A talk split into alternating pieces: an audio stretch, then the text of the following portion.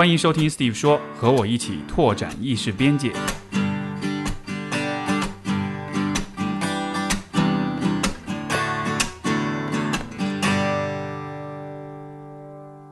欢迎收听 Steve 说，我们今天的嘉宾是徐景，他是一位青年经济学者，啊、英国金融时报中文网财经版主编，也著有《趋势》《白银帝国》等十本左右的著作。欢迎徐景，谢谢，谈不上著作，就是小书吧。写了十本书，好厉害啊！没有，有的还没能出版。所以以后还会更多。对，就是所以他们以前说你著作等身，后来我说你说谁矮的？OK，, 十本书也不高啊。是是是，呃，我们今天的节目也会在 B 站和微博上有视频版，所以感兴趣的话也可以过去观看啊、呃所以首先就是作为一个经济学者，这个因为因为其实你是我节目上第一个出现的经济学者，我对于这个职业。包括可能我估计我们的很多听众对于这一个职业，对于这个领域，其实也相对比较陌生一点。你自己是怎么走上这个道路的呢？其实我觉得要给大家做一个普及吧。我觉得经济学者，大家你都知道，哦，这个人是经济学家，那个人是经济学家，但是经济学家和经济学家之间的区别，大家是搞不清楚的。那我觉得简单来说，可以分成三块吧。一个呢，我觉得就是学院体制类的经济学家，这其实就是教授类的。然后就是可能大家熟悉的诺奖得主啊之类的，就是这个领域类出来的，呃。他们的特点呢，就会可能会研究一些比较常识效的东西。你说你去问他一些日常的这种东西，其实他是没有兴趣研究，也不一定能够回答得很好。另外第二类呢，我觉得就属于那个机构的，机构的就属于可能各种证券公司啊、投行啊，呃，这种投资机构的这种经济学家，他们其实是经济分析师的，然后会给大家一些呃投资者感兴趣的东西，更聚焦于投资者。买哪个股票，买哪个基金那种是吗？嗯，这是分析师具体这证券，但是更多的也有专门专门看宏观和那个不同行业的嘛，也不一定是会到股票的因为如果你看宏观，一般也不会谈股票。OK，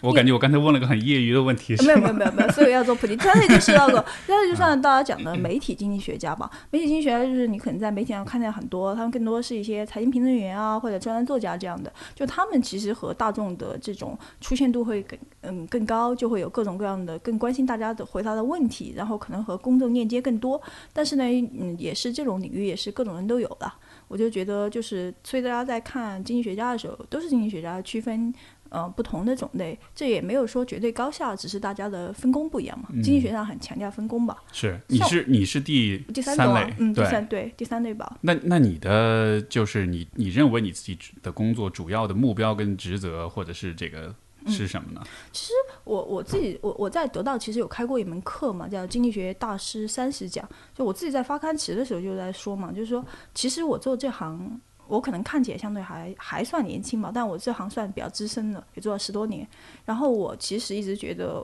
我的热情或者内在驱动都是帮普通人更好的理解经济吧。那我在读书的时候就是接触经济，然后也当时我们就在做一个电子刊物叫《毒品》，不是卖毒品的毒品，是读书的读，品味的品。然后这呢，个这个我有听说过，哎，你有听说过？后来是被 被被被关掉了，哎，没有没有没有，其实也是自动解散。啊，他们我们，啊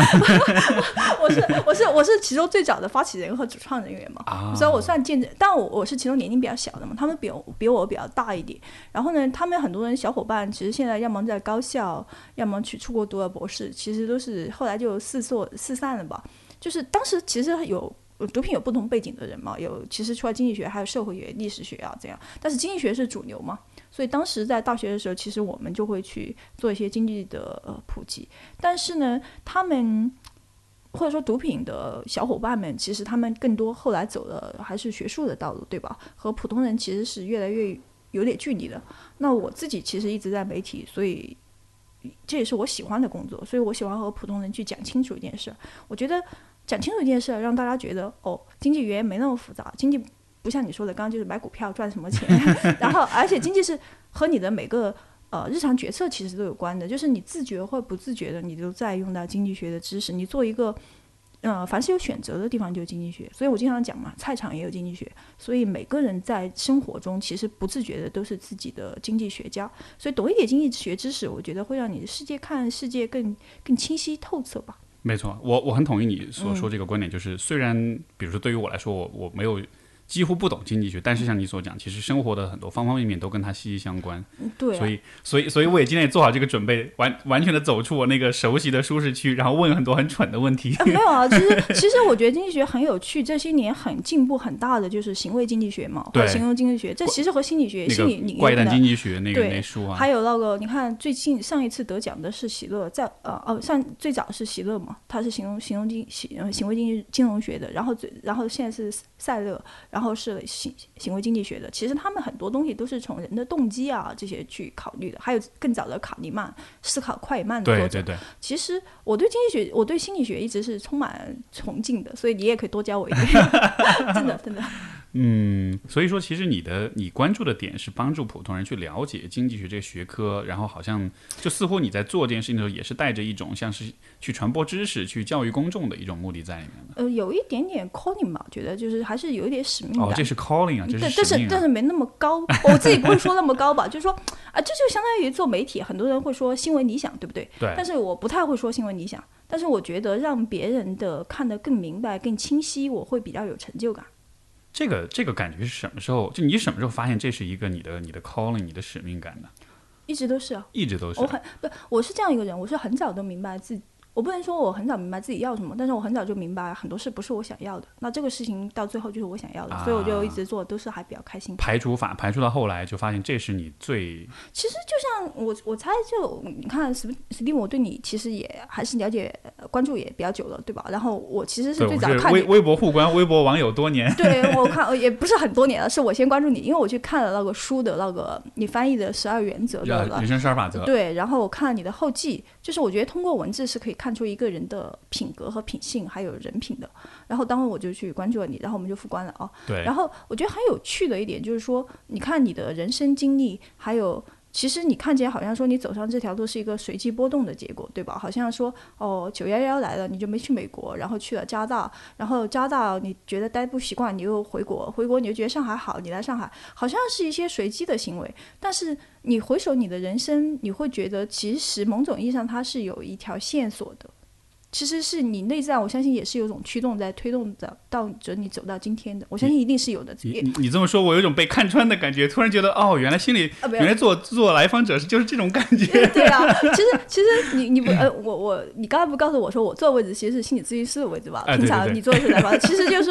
就是我我我我我我是借你来说我的，可能我说的也不对，但其实对于我也是这样的，好像我们中的大多数人好像你都是在被动的被选择，但是有少数的人，我其实是清醒。知道自己要什么，然后呢，就算你当时未必清醒，你事后来看，你这些人生选择其实是连成一条线的。其实就像乔布斯讲的嘛，一个点一个点，最后你回头看的时候，它会清晰起来。没错，这其实你说这种感觉，我觉得你也好，我也好，所以你不要否认自己做的事情，你是有使命感在里面的。不是我从来不否认这点，对对对，就我从来不否认，而且其实但是我我理解你的心态，我不太平常我不太会把它说的很崇高或者很怎么样，我所以我很少谈新闻理想或者说这个事情多伟大，我觉得没有意义啊。就是说你要就是一句话，看你的代表作嘛。所以我就觉得你把你的作品拿出来，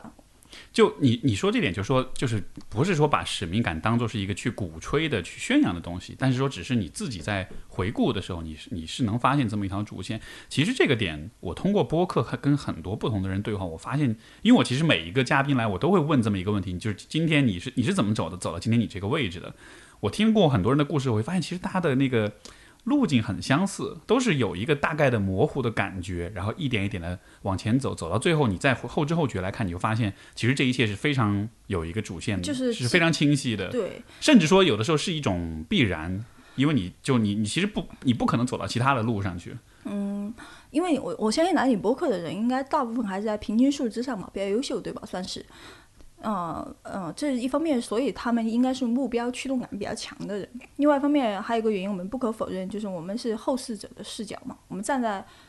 呃这个今天的时点看过去，往往会忽略一些，会找到主线吧。有时候会这个东西，有时候也是一种人为的想象了，有对，但是。但是这个并不重要啊，就像就像你和施展在聊天，他跟你讲的历史的东西，其实他讲的是历史嘛，他讲的不是历史，他讲的是历对历史的理解，是历史哲学。就说你这个东西底层上它不并不存在绝对的真实与不真实，因为其实就是你对这件事情的认知是怎怎么样的，你对这个世界看法是怎么样的，你就会如何行动。嗯，没错。你作为就是经济学者，因为我的印象中，嗯就也许是种偏见啊，经济学者看问题相对是更加理性的，是更加的，就包括我觉得跟你在，比如说我跟你对话的时候那种感觉，我觉得你整个人的那种范儿、那种嗯气场也是相对是比较理性。你你觉得这个就是你的这个学科的背景会会影响到，比如说你看世界的角度，包括在这个理性感性的问题上，你觉得会有会有关联吗？嗯，哦，我觉得我对你已经够感性了，你还没看看到我更加扑克脸的表情。对对，所以就是，所以你最开始让我来做节目的时候，我我我当时不是拒绝嘛，但是我们还是愿意聊天，就是因为我会觉得就是。呃，理性的一面留给工作，感性的一面留给生活。我自己的公司的界定其实是比较清晰的嘛。但是我觉得是这样的，经济学家一直让人觉得你说的理性，其实有时候就是觉得冷冰冰，对不对？没有人情味，甚至会有这种感觉。但是事实上，就像我们刚才讲到的，呃，行为经济学、行为经济学，其实它是要去看人性的。就像我最近在重新读马歇尔的一些书，就是他是英国的一个相当于经济学鼻祖吧，就会他其实讲经济学还是要研究人的行为。那其实就是说，我我我我昨天来录你节目之前，我就在想，什么是经济学呢？经济学其实我就觉得是研究人类的互动，然后以达到我自己的理解哈，就是研究人人人和人的互动，以达到最复利的一个学科。那其实来说，理性当然是人的一个很大的驱动。我过去是这样认为，现在也还是。但是我很早就意识到，就是说，光有理性是不足以解释人的，因因此光有理性也不足以解释经济学，光有经济学也不足足以解释人。所以我这些年的兴趣其实更多时候转到历史学，转呃开现在开始对心理学有一点点热情，也就是这种原因吧。就是，但是就是就是就相当于人有人有很多种武器嘛，就是说，就像去剥一个洋葱，你经济学是一种方法，心理学是一种方法，就像你以前来过你嘉宾的历史学是一种方法，社会学是一种方法，多一个武器，我觉得对大家是有帮助的。但是，嗯，我觉得一定大家。无论你是什么学科的人，一定要小心落入一种思维陷阱吧。就是说我这个领域的东西就是可以包打天下的，就是可以解释一切，然后就是可以秒杀一切的。这个心态，我觉得是要值得警惕的。尤其是在经济学，因为经济学是社会科学的明珠嘛，过去几年也非常受欢迎。在中国，呃，这种经济崛起的背景下，经济学也是显学。但是这种心态，我其实有有个词就专门叫经济学帝国主义嘛。就经济学的这个方法是可以用在别的学科的，是 OK 的。理性分析也是可以用在别的学科，这是 OK 的。但是我你要知道，它是对人的这个解释是有边界的。经济学是有的，然后理性也是有。所以我们上次聊天，我不是说过一句嘛，就说。嗯，就是休姆讲的嘛，就是也算是，其实休姆也可以算是一个经济学的先驱了，只是因为他哲学做的太好，所以当时大家也把他当做哲学家。他就说过，嗯，就是呃，人理性永远是，而且应该是感性的奴仆。嗯，我很喜欢这句话。嗯，你你刚才说到，就是这个经济学像是有一个像是帝国主义的那种感觉。我觉得一定程度上，其实心理学也会有这样的嫌疑，就是因为它的解释，它的解释力太强，它能解释的话题太多，所以。我我估计你可能在你的领域也遇到过这样的人，他会用他的这个就是落入那个圈套里面，他会用他自己的学科去解释所有的事情，他甚至意识不到这个解释是有边界的。嗯，但是就我觉得你应该不会喜欢这样的人，对吧？呃，我自己会很警惕这一点，就是会很警惕说，就是一个学，就是你通过一个学科的单一的视角去看穿所有的问题，那很满足自恋，我觉得那是一种非常。有有成就感跟权力感的一种感觉，但是同时它也是，它其实是其实是不理性的，就是其实它是一个出于很感性的目的才那么做的。真正理性的方式是承认自己的边界跟局限在哪儿，然后看到别人，呃，就是你你要知道，就就是每个我们经常讲每个人都有能力区的嘛，学科也是，一定要意识到这一点，因为世界真实的世界是非常非常复杂的，就像真实的人性，你想我们现在对人性。你学心理学，你肯定知道脑科学关系啊。但我我有次就问一个脑科学的专家，他就跟我讲说，如果我们对大脑的理解能够有我们对宇宙的理解那么多就好了。所以我们现在其实对宇宙的理解已经很少了，然后说明我们对大脑的理解其实也是非常低的。所以我觉得还是在知识是一种武器，但是知识不应该成为你丢掉敬畏的一种武器吧。当然，当然，就人这个这个其实是 Peterson 的观点啊，就是那个十二法则的作者，他就说人其实比宇宙还要复杂，所以我们要真的以为自己很了解自己的话，那实在是太自大了。所以我觉得 Peterson 为什么我觉得他很有深度，就看了本书哈，就是就是我就觉得他很有趣，他会去引用那个俄罗斯的那个作家陀思妥耶夫斯基。啊，对。我我甚至有的我看了本书，我还是发了一个微博，我就很有偏见的认为啊，就是说你在这个欧美的作品中能够引用陀思妥耶夫斯基的，说明这个人还是有深度的。因为因为有两点，第一，说明陀思妥耶夫本来陀思妥耶夫斯基还真的很有深度。我今年其实是在重新重读他《异形》，这就不用说了，这个不用去论证的。第二点就是说，你在欧美的视野内去看陀思妥耶夫斯基，其实是要相当于你要跳出你的欧美的一个传统嘛，你对外面事情还是要有个 open 的态度。所以这这个东西，我觉得还是挺了不起的。当然，我这个表有偏见了，就是但就是一个开玩笑的一个说法。嗯，我我们来说说最近的一些这个比较有意思的话题。呃，因为说到经济学，说到。呃，行为学吧，我觉得是有一些呃很重要的一些话题的。第一个就是蛋壳，嗯，我估计这个你应该有关注很多，嗯，呃，简单，我我很粗浅的理解就是，蛋壳这家公司它其实是让租客提前付一年的房这个房租，但是这个钱拿到手里之后，他其实是以这个为杠杆去做一些其他的一些事情，就 这个大概是我没有这个这个描述大概是差不多是准确的吧。哦，如果你漏掉一个很关键的因素，就是他是通过金融机构去付了一年的租金，对对吧？其实租客是没有付一手拿出那么多钱的，是金融机构在中间做一个租金贷的这个东西，所以长哦，所以是呃租客呃他其实让租客通过这种像网贷或者是签个合同，一般一般是和银行签，一般是和选调对，所以就是说。你想，就是年轻人肯定你要去找房东。现在蛋壳出事了，很多很很多人做的建议就是说啊，你一定要按月租，不要按按季度租，怎么样的，对吧？或者一定要和房东签。但事实上，你知道，我我们大家都曾经是年轻人，都曾经在大城市打拼过。如果你能够和房东直接签，如果能够按月出，你干嘛要去按季度？你干嘛要去找二房东，对不对？那肯定是有很多困难了。某种意义上，其实长租公寓或蛋壳这种模式，它其实也是原本的初心，也是有在帮大家忙、降低交易成本的一个模式嘛。你你给一年的钱，其实会相相对便宜一点，这样其实更划算一点。相当于其实你不用给一年的钱，对吧？你其实只是按月付给蛋壳，往往然后呢，但是。金融机构会帮你去付，你甚至可以省掉这个负三压一的这种、这种、这种、这种。对于还是你想，你要是个年轻人，还是一大笔钱嘛？这个对对现金来说，而且就是说，你很多房东其实也是蛮挑剔、蛮难打交道的嘛。那这个其实很多人选蛋壳，不单是因为它便宜，还觉得它方便嘛。呃，类似的。然后蛋壳能拿到这笔钱，他也可以去做一些扩张，其实这也无可厚非的。公司一定是要做扩扩张的，而且是这种长租公寓的市场，其实就是一个。头部市场，你一定要是头部，你才能够越做越大嘛。就是为，嗯，其实就相当于是很多商业模式存在不存在，其实不在于它赚不赚钱，不在于说它它的那个，嗯，它的模式能不能成立。就像网购一样的，你说网购成立吗？以前我们到现在年轻人是没记忆的。刚网购当起来的时候，我们当时觉得。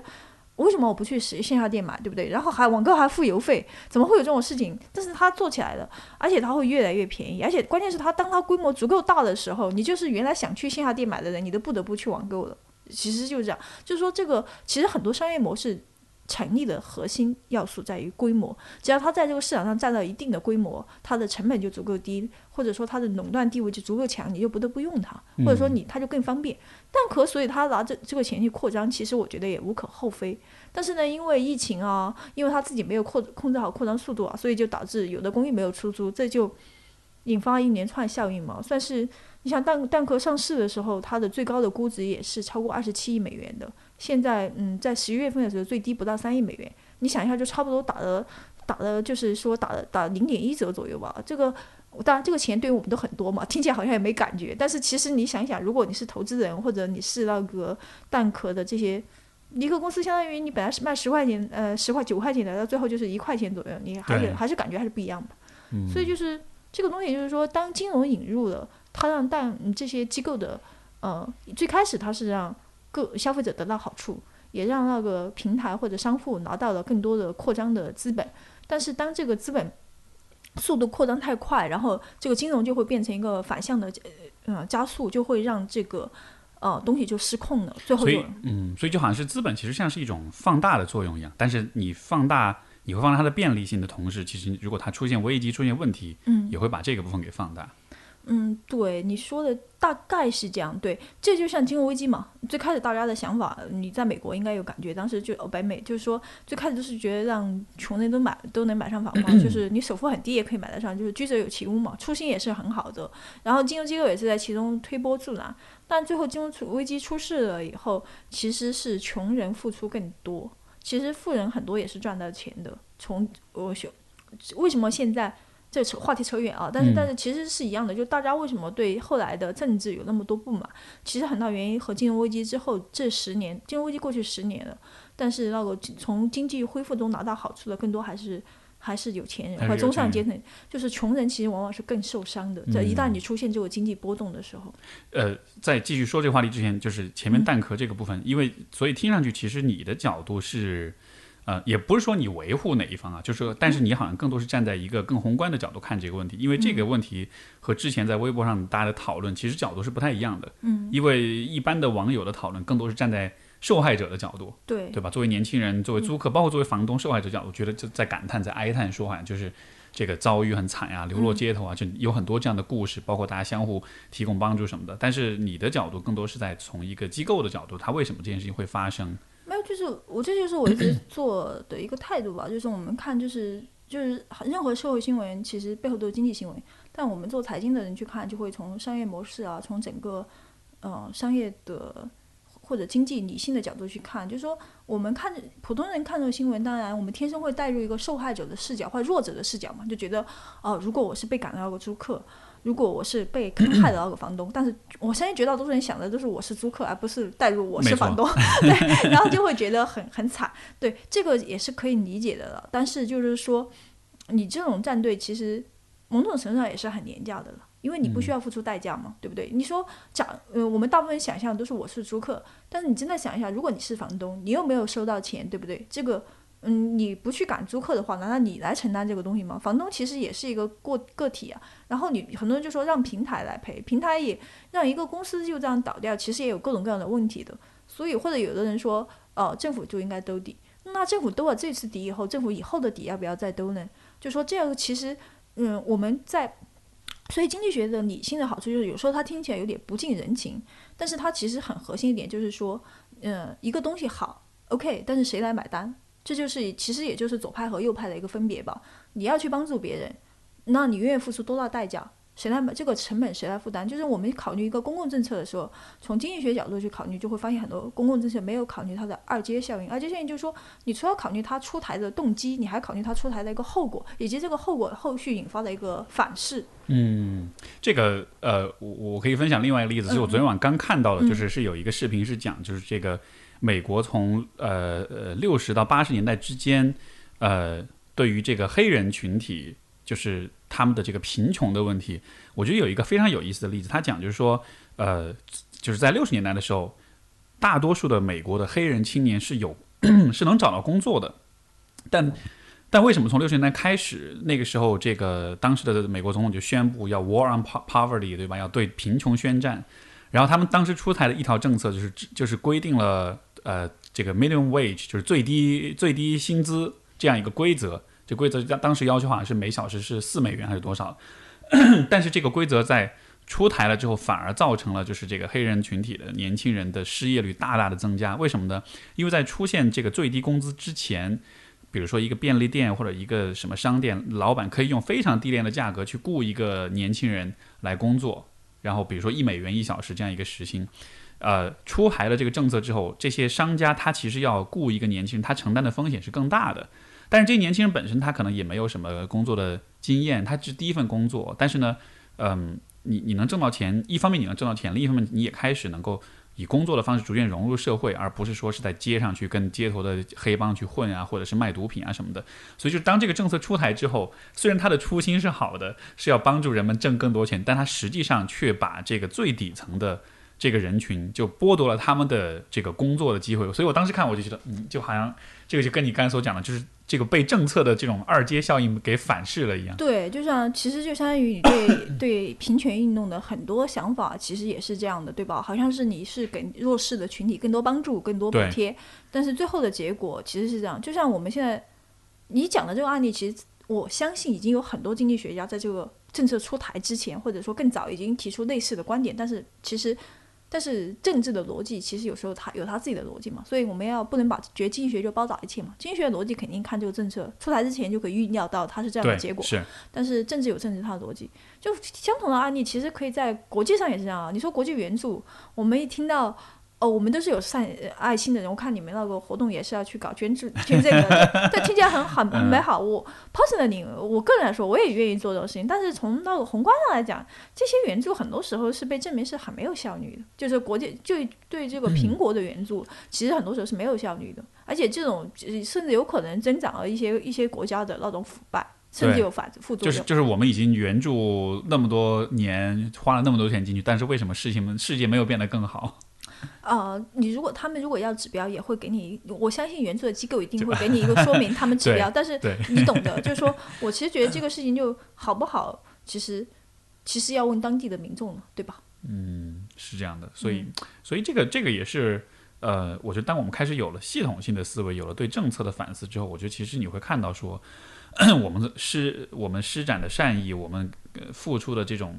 呃，这种善意有的时候它不一定是能带来你预期的那个结果。有的时候有一句话就是说，就是 the road to hell is paved with good intentions，就是就是通向地狱的道路是由善意铺就的。就是其实我觉得这个话是很直接的，把这个道理给指出来了。呃，是是是，就像所以你说经济学听起来好像冷冰冰，讲理性对吧？不讲人情。但是也许就这样才能够把规则划定嘛。也许因为这样才能够周全人性呀。嗯，是的，嗯，哎，这个这样的一个视角会让你在，你看，比如说像蛋壳这样的事情上，当你显得比较打引号的冷冰冰的时候，它它会让你感觉到自己跟比如说公众的舆论会有一些冲突、一些对立吗？哦，不会啊，也倒也不会，就是我会觉得，就是说，因为其实，嗯，财经和那个社会新闻的视角本来一直都是不太一样的嘛，而且我现在觉得就是说，嗯，我也。只能讲说我愿意讲的观点嘛，就是说，因为毕竟，嗯，所以我其实对大众启蒙没有多大热情的，特别这些年，对，所以我其实你是就是我觉得就是说，你不能叫醒一个装睡的人嘛，但你也不能叫醒一个装醒的人，我所以所以你你当你说出来，其实很多时候就像我们读书或者学习，不是因为这个书或者这个老师教的多好或者怎么样，其实应该是某种程度它是唤醒你内心的某些东西吧。嗯，所以就是说，当大家愿意去思思考更多东西的时候，他会来听的。但是如果仅仅满足于情绪或者站队的时候，这个就让他已经很满足了，他也许就不会想更深的东西。所以我觉得就是每个人的选择不一样嘛。你你你在就是认识到这一点的时候，这个会给你带来挫败感或者是失望的感觉吗？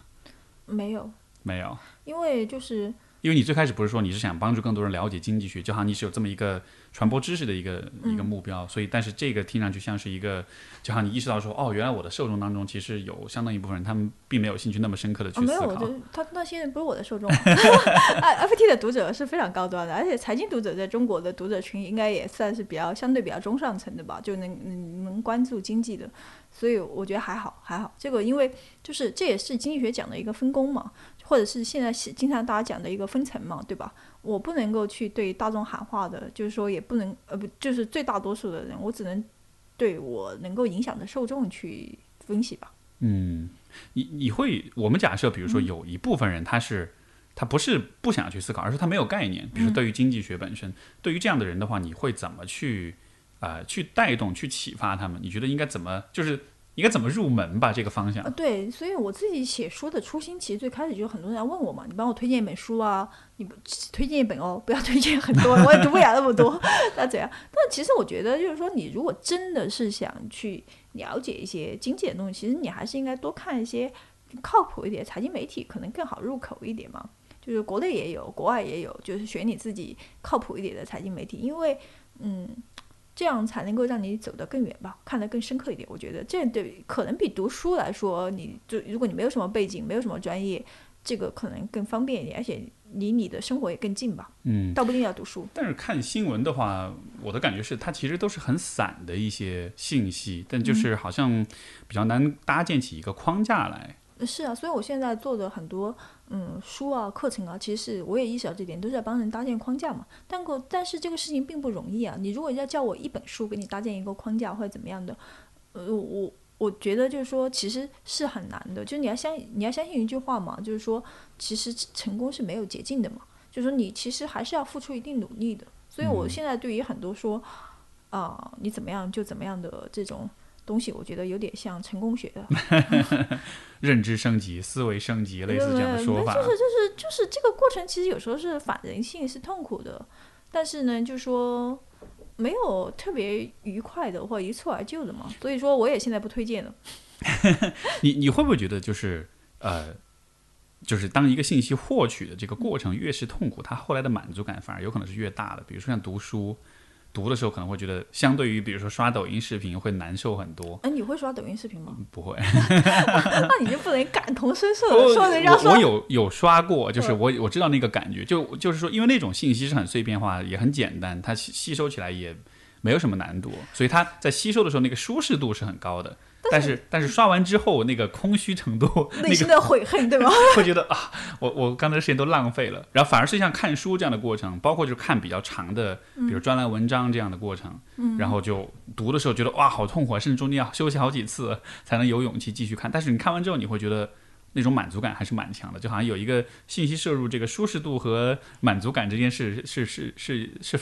是相反的吧？就是负相关的，你你。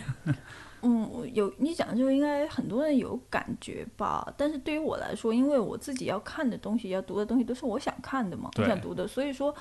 呃，我其实我觉得很核心点，大家要找到自己的内在驱动嘛，对吧？呃，我最近我们社群有个成员，你知道吗？他就是一个普通家庭主妇，他告诉我他这两年读了八十本书，然后我很震惊，我说八十本很多了。然后他说：“哎呀，比起你还是少。”但是我说：“比起一般人肯定算多的吧？”我怀疑你都没读八十本。我的，你可以不用回答这个问题。应该没有。然后你知道他 为什么读的是？因为他就是想，就是他就是一个家庭主妇，他就是想那个尽早的实现那个财务的升级，很很很很直白、很暴、很直接的一个想法。所以他读了很多这方面的书，做了很多笔记，然后每天都给自己写，每天早上起来都读。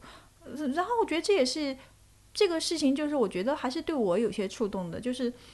每个人的内在驱动是不一样的嘛。只要你找到自己的内在驱动，按照这个路路径去做的话，其实我觉得这样会容易一点。就是我反正我现在观点是这样的：任何事情不要靠意志力去硬扛，就包括减肥，包括你去那个说克制花钱，包括你去学习。因为这这个很多人会告诉你，就像你刚才讲的，好像我们大家都觉我我说它反人性，并不我并不意味着它会很苦，一定会很 枯燥，一定会很我我并不是这样认为。但是大家的刻板印象就好像这个东西就是很苦、很乏味、很怎么样。但事实上就是说那个，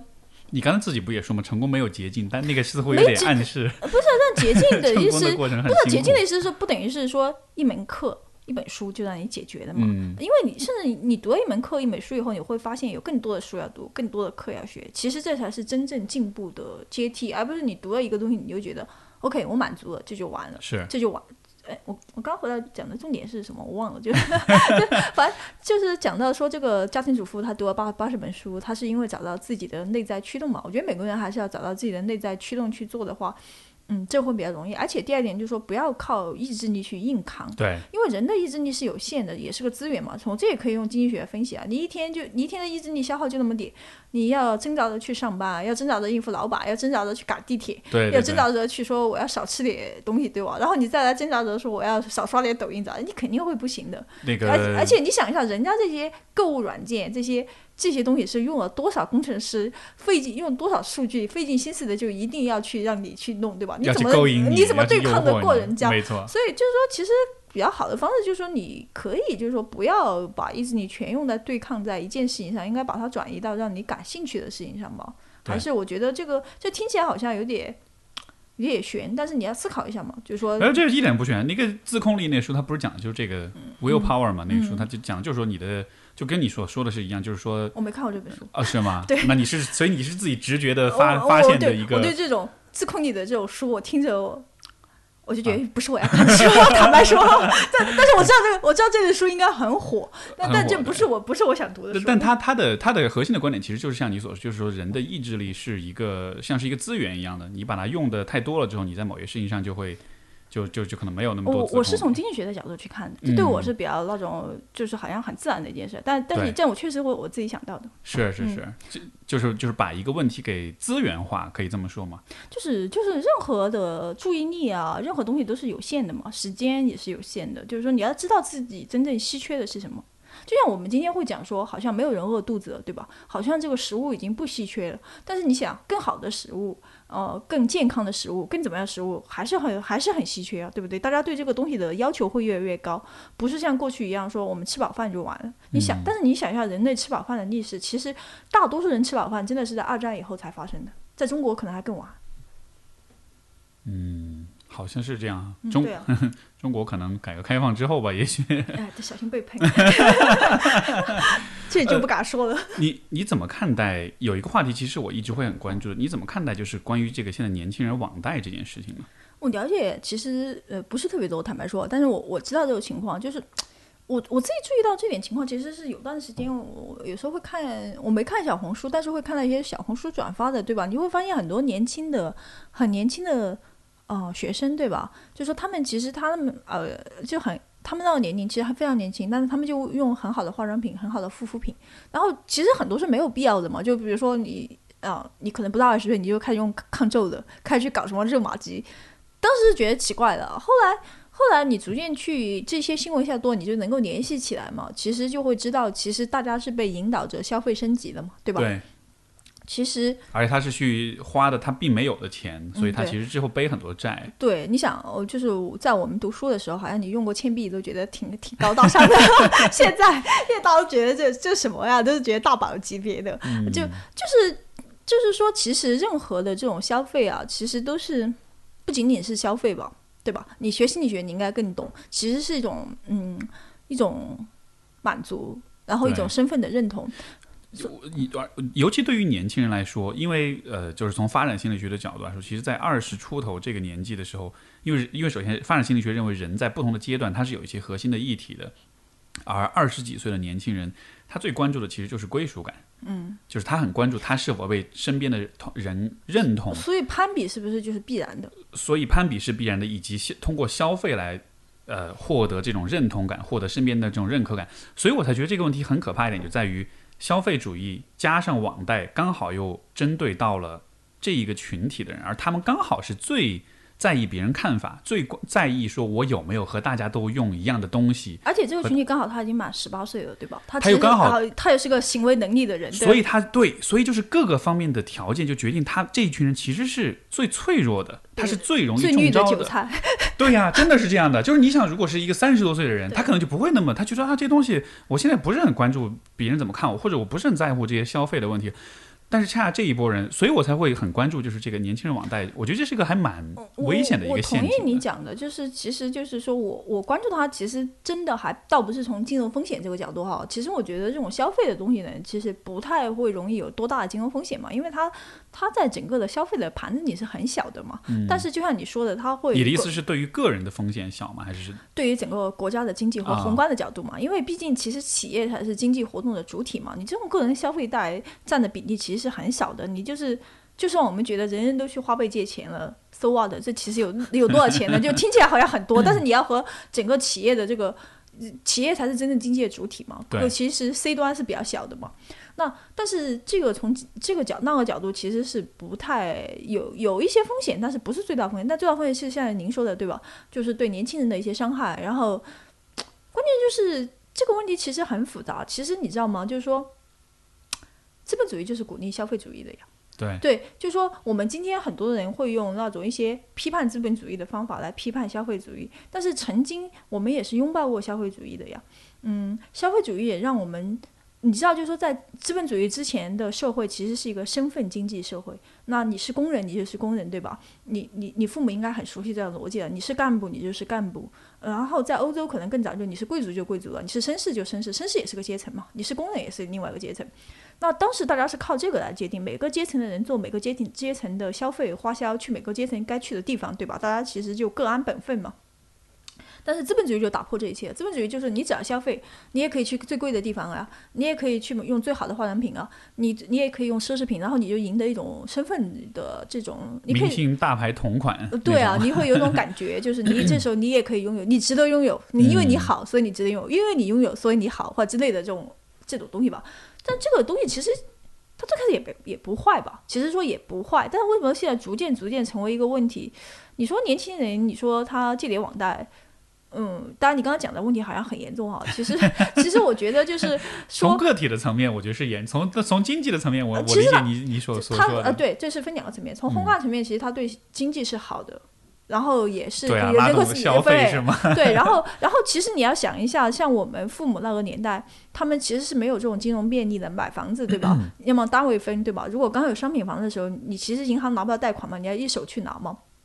那时候，后来大家逐渐明白了，哦，从银行借钱买房子是最划算的。这个从过去来说，为什么大家鼓励加杠杆？所谓加杠杆就是借钱嘛。其实说白了，那为什么要这样呢？我最近看了一个表格，你看学而思在二零零八年的时候，学费是就是学而思你知道吧？就是一个你应该知道，就是到是怕你的怕你的听众不知道，因为不一定在是那种在线补课，那种小朋友补课的那种啊，反正就是一个辅导班嘛，教辅班嘛，就说他一个小时在二零零八年的时候是四十块钱，然后进到十年后二零一九年是一百五十块钱很多人就说通货膨胀啊什么，但是其实核心的还是中国人力的一个成本嘛，这个费用的成长，但是这意味着什么呢？你想一下，你那时候如果借十万块钱，你后来过了十年再还十万，你不是很划算吗？就算加上利是益，对吧？是就是这就像你那时候去借钱买房子，不是因为你眼光好你买到了房子，而是因为你借钱买房子，这是核心，知道吗？就是说你是去从银行借钱买的房子，你是加杠杆买房子，所以所以因为过去的经济在向好，然后那个借钱是很划算的，因为你借的钱其实会越来越不值钱，你这时候作为借贷人你是很划算的其。实是赚的。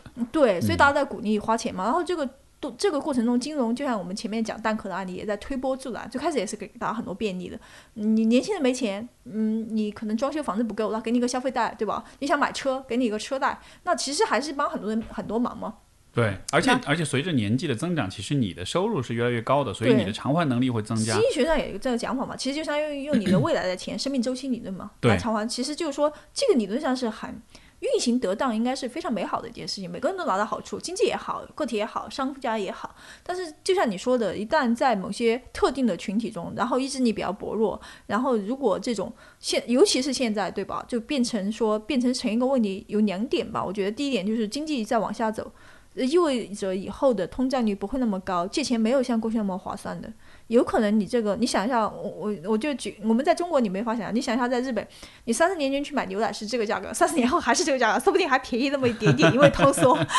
就是说，这这时候你的债务就是刚性的了，你就很惨。你的你借的钱，你就说就是说你对借债就很不划算，未来还可能是一个低利率甚至是负利率的时代，借钱所以你还有可能还得倒贴一点对对啊反正就是说借钱不再是件很划算的事情了，很理从经济学上讲都不是一个很理性的选择。而且你这时候借钱，你过去借钱还有个预期嘛，就说我能还得上，是因为我的收入会在增加嘛，我的工资会涨，我的那个人脉关系会扩展，我的回报会更高。但是未来如果经济下行的话，我们现在不是很流行一个词叫内卷嘛？嗯这意味着就是说，其实你的你的机会会在变小，你的收入增长可能没你想的那么快，这是个大概率事件。这时候你借钱很可能就还不上，你可能就会陷入一个陷阱中去。而且这个这都是宏观层面啊，从微观层面来讲，我觉得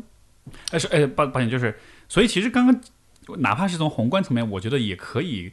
有，是不是也可以得出这样一个结论，就是现在这是个是对个转折，点，就是现在其实借钱是不划算的，开始变得不划开始算，变得不划算有，可能对，有可能会越来越不划算。嗯，以后后的风险也会很大，对大家的这种对，和过去不一样。以后的这种就业的增加也好，收入的增加也好，包括这个货币本身它是否在值钱的问题也好，就是其实这都是很有风险和的。和过去的逻辑发生了本质的变化，所以所以这就是一个转折点嘛，这是从宏观角度。对从微观层面讲，其实就像我们讲的，其实我觉得，反正我我我现在啊，可能年纪大了，反正我越来越觉得一些传统的价值观，我们以前会觉得说，哦，人要勤奋，对吧？人要早起早睡，少借钱，以前会觉得这些好 很传统、很老土。但是你好像年纪越大，你发现这种东西反而是会让你越加受益终身的，对吧？我不知道你的感觉是怎么样，想反正我现在和很多朋友在聊身边的，最后大家都会觉得，呃，就你们会发现。这种中国儒家传统讲的这些有些东西，其实是和基督教的某些价值观也是接近的嘛。就是这种有一些些是那种比较那种相对看起来过去觉得保守的东西，现在会觉得它是经过时间考验是有价值的。所以对于年轻人来讲，就是还是要学会延迟享受吧。我觉得就是就像一句话嘛，以前是叫你不要借钱炒股，现在我觉得你还是尽量不要借钱消费吧，尤其不要超过自己消费能力的。就像资本主义的逻辑是一定会鼓励你超出自己能力，他也不管你的，这这也没错，这就是他的本性嘛。这样经济才能够繁荣，才会有周期，才会一轮一轮往下走。但从个体的角度，我们小时候都我不知道现在小孩有没有看过那个莫泊莫泊桑的那个项链嘛？嗯哼，就说你的课本里也有吗？好像没有，好像没有。我们俩不是同差不多同时代的吗？不要讲吗？可能不同地区的课本不一样吧？难道？因为反正就说那个，就是说他那个，他去有一个中产阶级的人要去参加一个上流社会的舞会，然后呢，他就借了一个钻石的项链，然后呢，就是其实这个项链不是他能够负担的嘛，但是他去借了，然后他就舞会上他就出尽风头了。但是呢，后来他把这个项链弄丢了，然后他就花了二十年的时间去还这个项链，就挣钱过得很苦。最后发现这个项链是假的，人家去还的时候，人家跟他讲，反正最后发现就是并不是钻石的。那就这个这个案例其实就是，你看我们可以看到，我们今天这种消费的情况，其实在法国当时已经出现了嘛，就是说每个人都想负担自己，就是说负担不起的东西嘛。其实我觉得年轻人路还长嘛。其实我就像巴菲特的搭档芒格曾经讲过一句话嘛，你想得到某样东西，你最好去。配得上他吧？是是，你得你只能赚你懂得你你懂得起的钱，你不懂的事儿，对这个钱别人讲的是投资，但是我觉得消费也是一样的道理，对不对？就是就是，反正我不知道你会怎么看，我我我真的是觉得，就是说你难道戴了一个名表，别人真的会高看你两眼吗？真的会吗？反而会反而就是你说的，现在出现各种拼拼团啊，或者 只要别人会反而会觉得，所以怎么样的？其实我觉得。呃，我我自己是这样的，我年轻时候反而会对这买奢侈品啊这种东西会有抵触。就算我能够消费，我也会觉得我买了，别人会觉得我是和别的买的人一样，所以我反而会不太喜欢一些品牌。那现在呢，年纪大了，反而会觉得 OK，就是说，哪怕首先我不在乎别人看法，其实这个东西对于我来说，真的就就是一个东西而已的。所以我觉得，就是大家的心态吧，还是要调整。但年轻时候肯定会受到影响的，没有办法。但是这个事情大家也只能是。我觉得还是只能选择自己更坚定一点吧。可能我在想，有没有可能是因为当我们在比较年轻的时候，其实对于人、对于世界的看法还是比较单纯的，包括对于消费也是。所以你看，比如说以买奢侈品为例，呃，比较单纯的看法就是奢侈品是应该买还是应该不买。但是我觉得，如果用一个更成熟的角度来看，应该是说奢侈品它是有它的价值跟意义的，在有些场景，在有些情况之下，它是能发挥作用的。但是这个真的是要看你怎么去使用它。而如果是呃，比如说你是年纪比较大一点，你是有职场的这种需求的话，那你也会知道说，当你比如说去见客户也好，或者你去参加一个什么活动什么，你你其实是需要有这样一些装点跟装扮的。它对于你的形象，对于你所代表的公司，就是有这样的可能性。你奢侈品是有它的。存在的价值的，但是对于一个年轻人来说，他想到的不就他没有想这么细，他想到的仅仅是说我要拥有这个东西。但是至于这个东西在什么场景下能给我带来最大的化的价值，它给我带来的好处到底是什么？我从这当中到底能得到的是什么？他没有很明确、很清楚，他只是有一个模糊的概念，说我穿了这个鞋，我背了这个包，好像这个世界就会对我更友善的样子。所以，他好像是一个更像是一个更模糊的决策一样。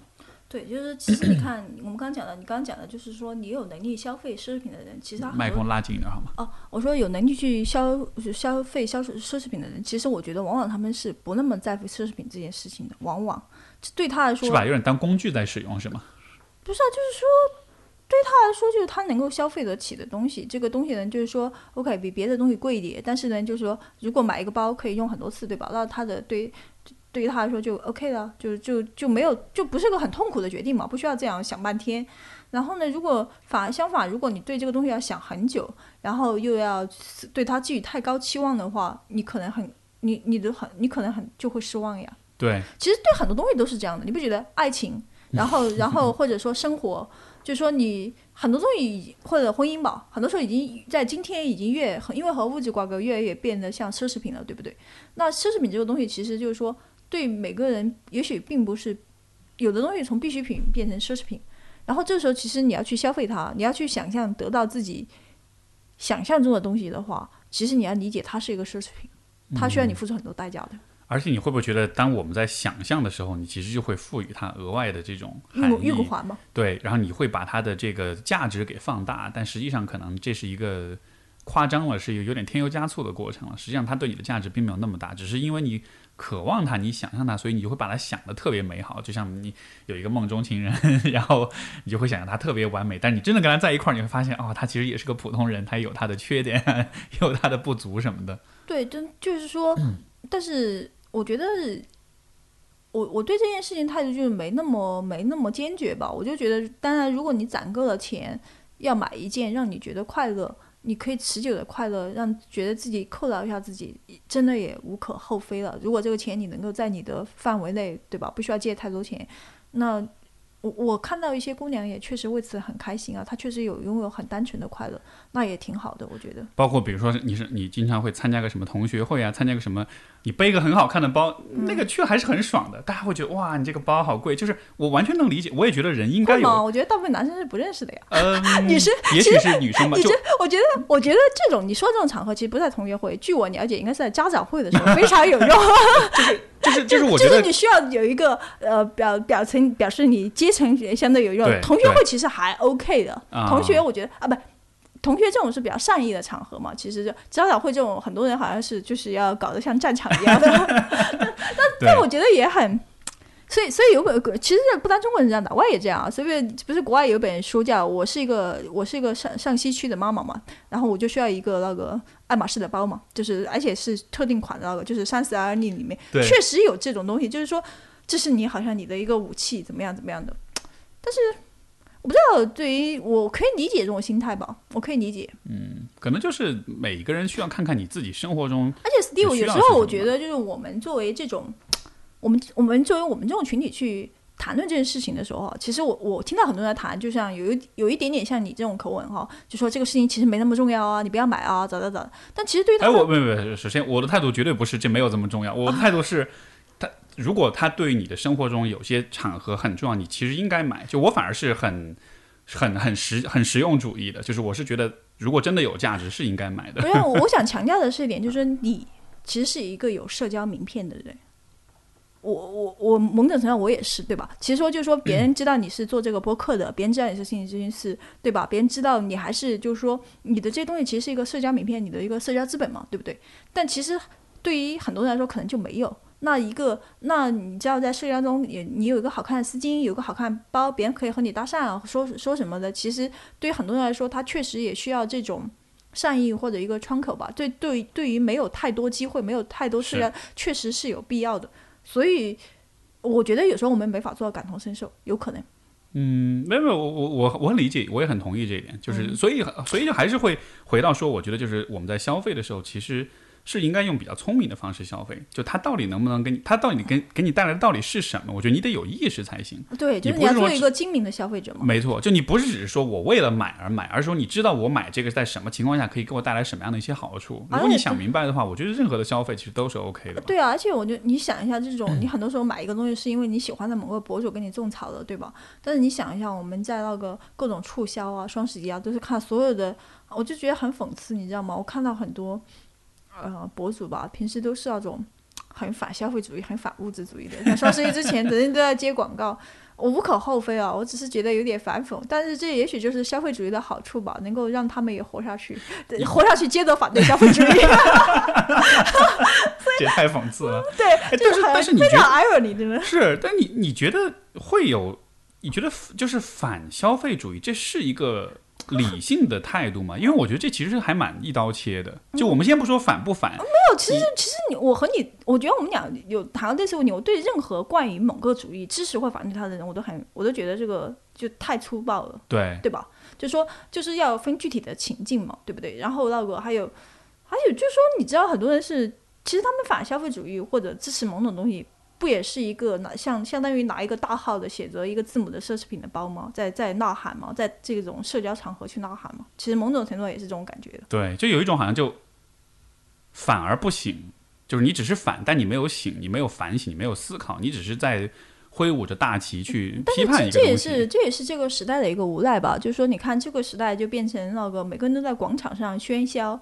就是。就是以前的这种传播是一个等级式的，就像还是回到我前面话，就是说是有身份的，每个人是高塔式的，一层一层往下传播的。现在就是一个到广场上，谁的声音最好、最洪亮，谁的声音最极端，就会吸引到更多的听众，所以往往就会变得很多话题已经不是为了讨论了。嗯，你你你知道可选全母这个梗吗？啊，什么意思？可选全母就是我我不确定我能不能解释对啊，哦但是这是我最近你尽最大努力，对吧？我尽最大努力解释一下这个是也是我最这两天专门研究，因为有些人在说，嗯，然后我就这个这个梗的产生就是拼多多上面嗯有一个买家就是曝光一个事儿，就是说拼多多上面说这个你买可以买螃蟹非常便宜，比如说、比如说特一个特定的一个价格，你可以买到比如说六只公蟹，然后比如六只四两，然后母蟹是四只五两，嗯。这样的，然后就买买了之后就发现，它不是说每只是四两或者六两，而是六只一丁点小、很小很小的螃蟹加起来总共四两，所以你哦买来其实是会买全部都是那种就是很小的那种蟹。呃总共就是，比如说你买了四四只，你以为是四只四两的，最后你买的可能是四只二十多只，二十多只这对不对？不就就是四只，但是一共只有四两，就是都是很小的那种，就不是大的螃蟹，就是一点点小那种螃蟹，就它其实就是那种很欺诈的，你知道，哦就是那种很然后然后就是有，然后这个网上就有很多，呃呃，就是有很多人就在讽刺这个事儿，因为你，因为他按照他的那个数数字算下来的话，如果你买的都是母蟹的话，它至少它的分量会稍微多一点，所以很多人就在讽刺，就说可选全母，就是有这么一个梗嘛。嗯对，所以我我我我我说到这里，就是就是就是在说，我们其实今天在看待这个消费的时候，我觉得一方面消费主义的存在，我们会去批判它，但另一方面确实是有很多有关消费的一些很荒谬的事情，是让我们觉得是会很愤慨，是会很觉得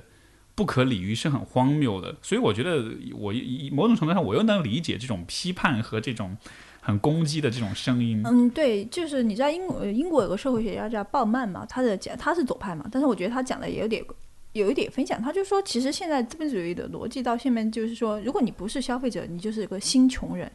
相当于你不消费，你就没有，其实你就没有身份。所以你知道吗？游客是受欢迎的，流浪汉是不受欢迎的。这个东西不就在于游客是受欢迎的，因为游客有消费能力嘛，流浪 没有嘛，对，就或者我们会经常觉得旅行是浪漫的，流浪是没那么浪漫的，在实际生活中，这这其实就是他的一个逻辑嘛，就是说，就是他他背后其实是。嗯，为什么我们会感到愤怒？有时候我们会感到一种被剥夺感嘛。也许这个奢奢侈品，对吧？也许大部分人是我买不起，我也不想买。但是现在这种公式之下，好像是觉得我是因为不够好，我才我就我我没有它我就不够好，对不对？然后因为我穷，我才买不起。很多人就会有一种呃，这种也会有一种这种被剥夺感。所以你知道吗？奢侈品奢侈奢侈品厂商吧，就是说，其实他们比较赚钱的不一定是卖大件哦，是卖的是那种小件，钥钥匙扣啊啊、这种小丝巾啊或者这样的。所以大家去买的这种东西以后，就是我买不起大的，为了平复我的自尊心，我会买一个小的袋子。没错，是这样的。你觉得，嗯，你觉得会有这样一个问题存在吗？就是你看，比如说，呃呃，资本主义的这种这种无形之手也好，所有的这些厂商，所有的这些商家，包括通过技术的手段，对于所有这一切对于人的那种控制跟影响的力量是越来越强的。而另一方面呢，你看，比如说像我们的讨论，就是我们又通过自己的反思啦、自我意识啦、聪明消费啊，就好像有这么一个反推的作用力。所以我感觉是，就好像是我们作为个体和比如说我们所生活的这个环境，作为一个消费主义的一个环境，就就好像一直有这样一种冲冲突存在。但是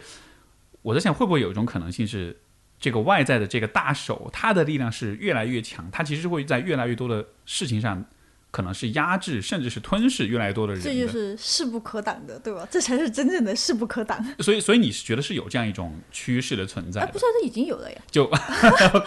就是其实其实就是你看啊，就是其实未来的道路已经很明显，其实就真的是黑客帝国的正在变成现实嘛。就是你要么就是一个大的科技公司，对吧？越来越大，然后呢，就是以前我们讲二八原则。现在就是发现，你发现百分之九十九十五，甚至也许百分之九十九的人，以后会变得和这个世界没有关系的。你的看法也不是很重要，然后你也不能决定世世界的主宰，有可能会出现这种情况。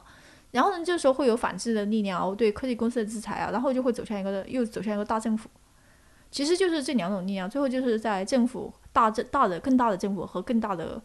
公司之间的一个博弈，然后我们个体在中间是很小很小的。所以现在就像，所以有个新的观点，就是说要启动第三种力量，第三种力量是什么？社区。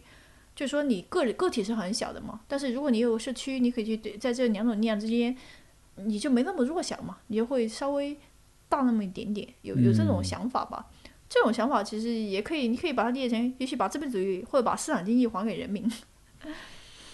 嗯让人民联合起来啊。嗯，这个这是一个我觉得很美好的想，而且也像你提到《黑客帝国》，我感觉你你所指指的社区就像是那个《黑客帝国》里面那个团队一样，他们自己开着小船在你只能这样啊，对吧？对你发现你没发现，就最后的科幻片其实都是好莱坞的科幻片，其实都分成两种套路嘛，要么就是一个大公司掌控一切，要么就是一个大政府掌控一切。所以就要么一看一个是极左，一个是极右，但其实这两个世界是很类似的，没有区别的。所以极左和极右本质上是同源的，嗯，极端主义本质上是都是值得警惕的。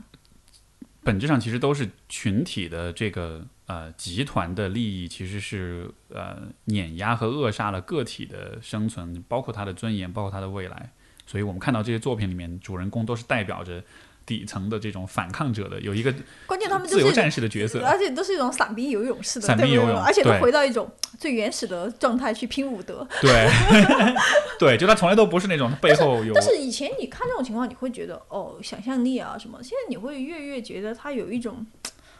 所以你知道，就是科幻作家和这种作家，他的想象，他的就是有时候可有时候想象比真实更更贴近。就它其实是很反映现实的，虽然是一个科幻的框架，但是那个故事的结构想一下，他。多少年前想的，嗯然后现在多少多少已经来临，最近呃我我估计你不太玩游戏是吧？嗯，就是我不太玩，呃，最近有一个很出圈的游戏叫《赛博朋克2077》，你哦你也许你有你听说过？努力帮我解释一下吧。对我有，呃就是就是这个这个这个游戏，就是它的其实它的设定，它的故事其实跟我们刚才讲这个就是这种科幻的这种故事很像，它就是讲人类二二零七七年。简单来说，在这个在这个当时那个世界里面，其实就像你所说的，就是有几大财团控制的科技公司，而且那个时候的科技已经不光是今天的什么智能手机啊，什么呃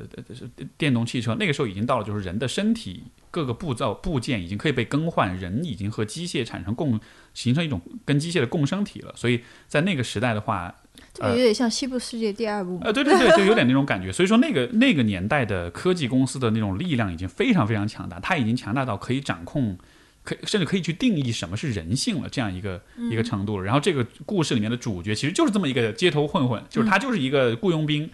就是别人给你钱，你去杀人，你去干嘛什么的，但你就从这个地方开始，然后一步一步的去和他们做对抗，就是我就会觉得很惊讶，就是说这样的故事的套路，它的这个核本质，这个故事的核心，它其实在很多很多游戏里面都有。就这个故事已经太被循环太多次了，被回收利用太多次了，但是它依然会让你觉得有一种很很释放，有一种很爽的感觉。然后，所以当才刚才当你的这么说，我突然就明白说，哦，原来其实它就是反映人们现实中的某种情绪。对我们在玩这个游戏的时候，我们其实是自己的某种无力感、弱小感找到了共鸣。但是我有点困惑啊，就是以前我们玩这种游戏的时候，这个真实的这种世界还不完全是这样的，你还可以带着一种审美的英雄主义的东西去玩，因为你有距离嘛，对不对？对，当这个你身边越来越是这样的时候，我很怀疑 你在玩这个，就是。就是这个游戏，当游戏和真实越来越重叠的时候，你才在游戏中还能找到这种审美感吗？我我 I'm wondering，就是你，嗯就是我觉得这是个很好的问题，对啊就就好像是，你这个距离就是审距有距离才有审美啊。嗯你，以前玩这种游戏的时候，其实你是安全的呀。对，就像我们以前看《黑客帝国》，它离我们其实很遥远。刚出来的时候会觉得哦，好酷炫，好 enjoy。但是你到过那么久，你再去看的时候，你会，你不单除了对这个影片从艺术上的审美，你更多是从对现实的这种、这种、这种惊喜式的。所以也许这是一种新的意义上的一种享受的感觉，就是审美带来的愉悦感，现在是被一种很 real、很真实的那种共鸣感，甚至那种震惊的感觉给替代了。我觉得这种很真实的感觉也是，它但是不能但是玩游戏的人不都是为了逃避现实吗？我我我 游戏粉不要喷我，不要喷我，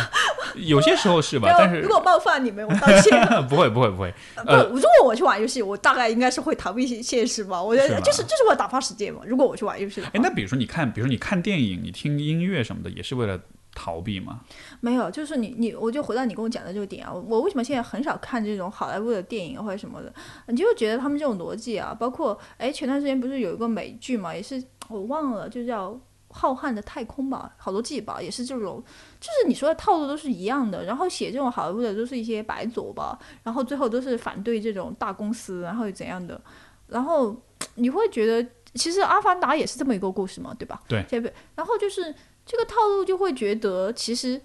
本呃我我就看的越来越少，你知道为什么？就是觉得。觉得本来这个技术很，就是看到人可以在全重力状态下，本来是件很爽的事，很审美的事。但是你看到他们开始谈论政治，谈论那个，谈论那个什么，你就觉得这些人的这个想法好幼稚，就是就是啊，会有点夹带私货是吗？不不，夹带私货我不介意，你会觉得他们夹带夹带夹带私货，我觉得一点也不介意。我觉得肯定。代表他审美？只是说发现这些这些人对政治的理解，或者说对于这个对于世界秩秩序的理解，其实是非常非常白左的吧？我不能说业余，就是就是你这个东西其实反正就会影响。所以我看的越来越少了。以前我还是觉得蛮蛮享受的，现在就看了这种东西，就是哎，反正我就觉得好，有时候会觉得好尴尬，好出戏。但也可能我越来越不喜欢这种东西了。美国的美国的这种大片儿，其实多少年以来一直都是这样的。我觉得他在。知识水平上其实一直都是很低的，而且我不知道这算不算一种偏见。不像，我讲的不是大片，我其实讲的很多时候是那个美剧的连续剧，对吧？我觉得电影的这种知识水平低，这是可以的，因为它必须要保证票房嘛。但是那很多连续剧，它如果拍很多集，其实它它的其实它对于这个主题的深刻度其实是超过电影的嘛，因为它情节更复杂，要怎么样怎么样的。但是有时候你觉得还是哎，怎么说呢？就是。就怎么怎么讲，就是说你去想象一个科技是，就是说我们其实就回到一个主题啊，就是说，因为可能就是说你去人和人之间的这种秩序感，其实如何如何管理人类社群如何崩溃，其实这个问题也许比制造出一个机器人一个 AI 更复杂，所以也许是这样的，对不对？所以所以你会嗯，这个我们知道科技都是永远往前走的，往往哈基本如此啊，但是你的人类的这种嗯。政治文明，或者说你的这个对秩序的理解，也许并没有超出，也也许并不是直线的，甚至还会走倒退的路。所以你发现，就是说你在如此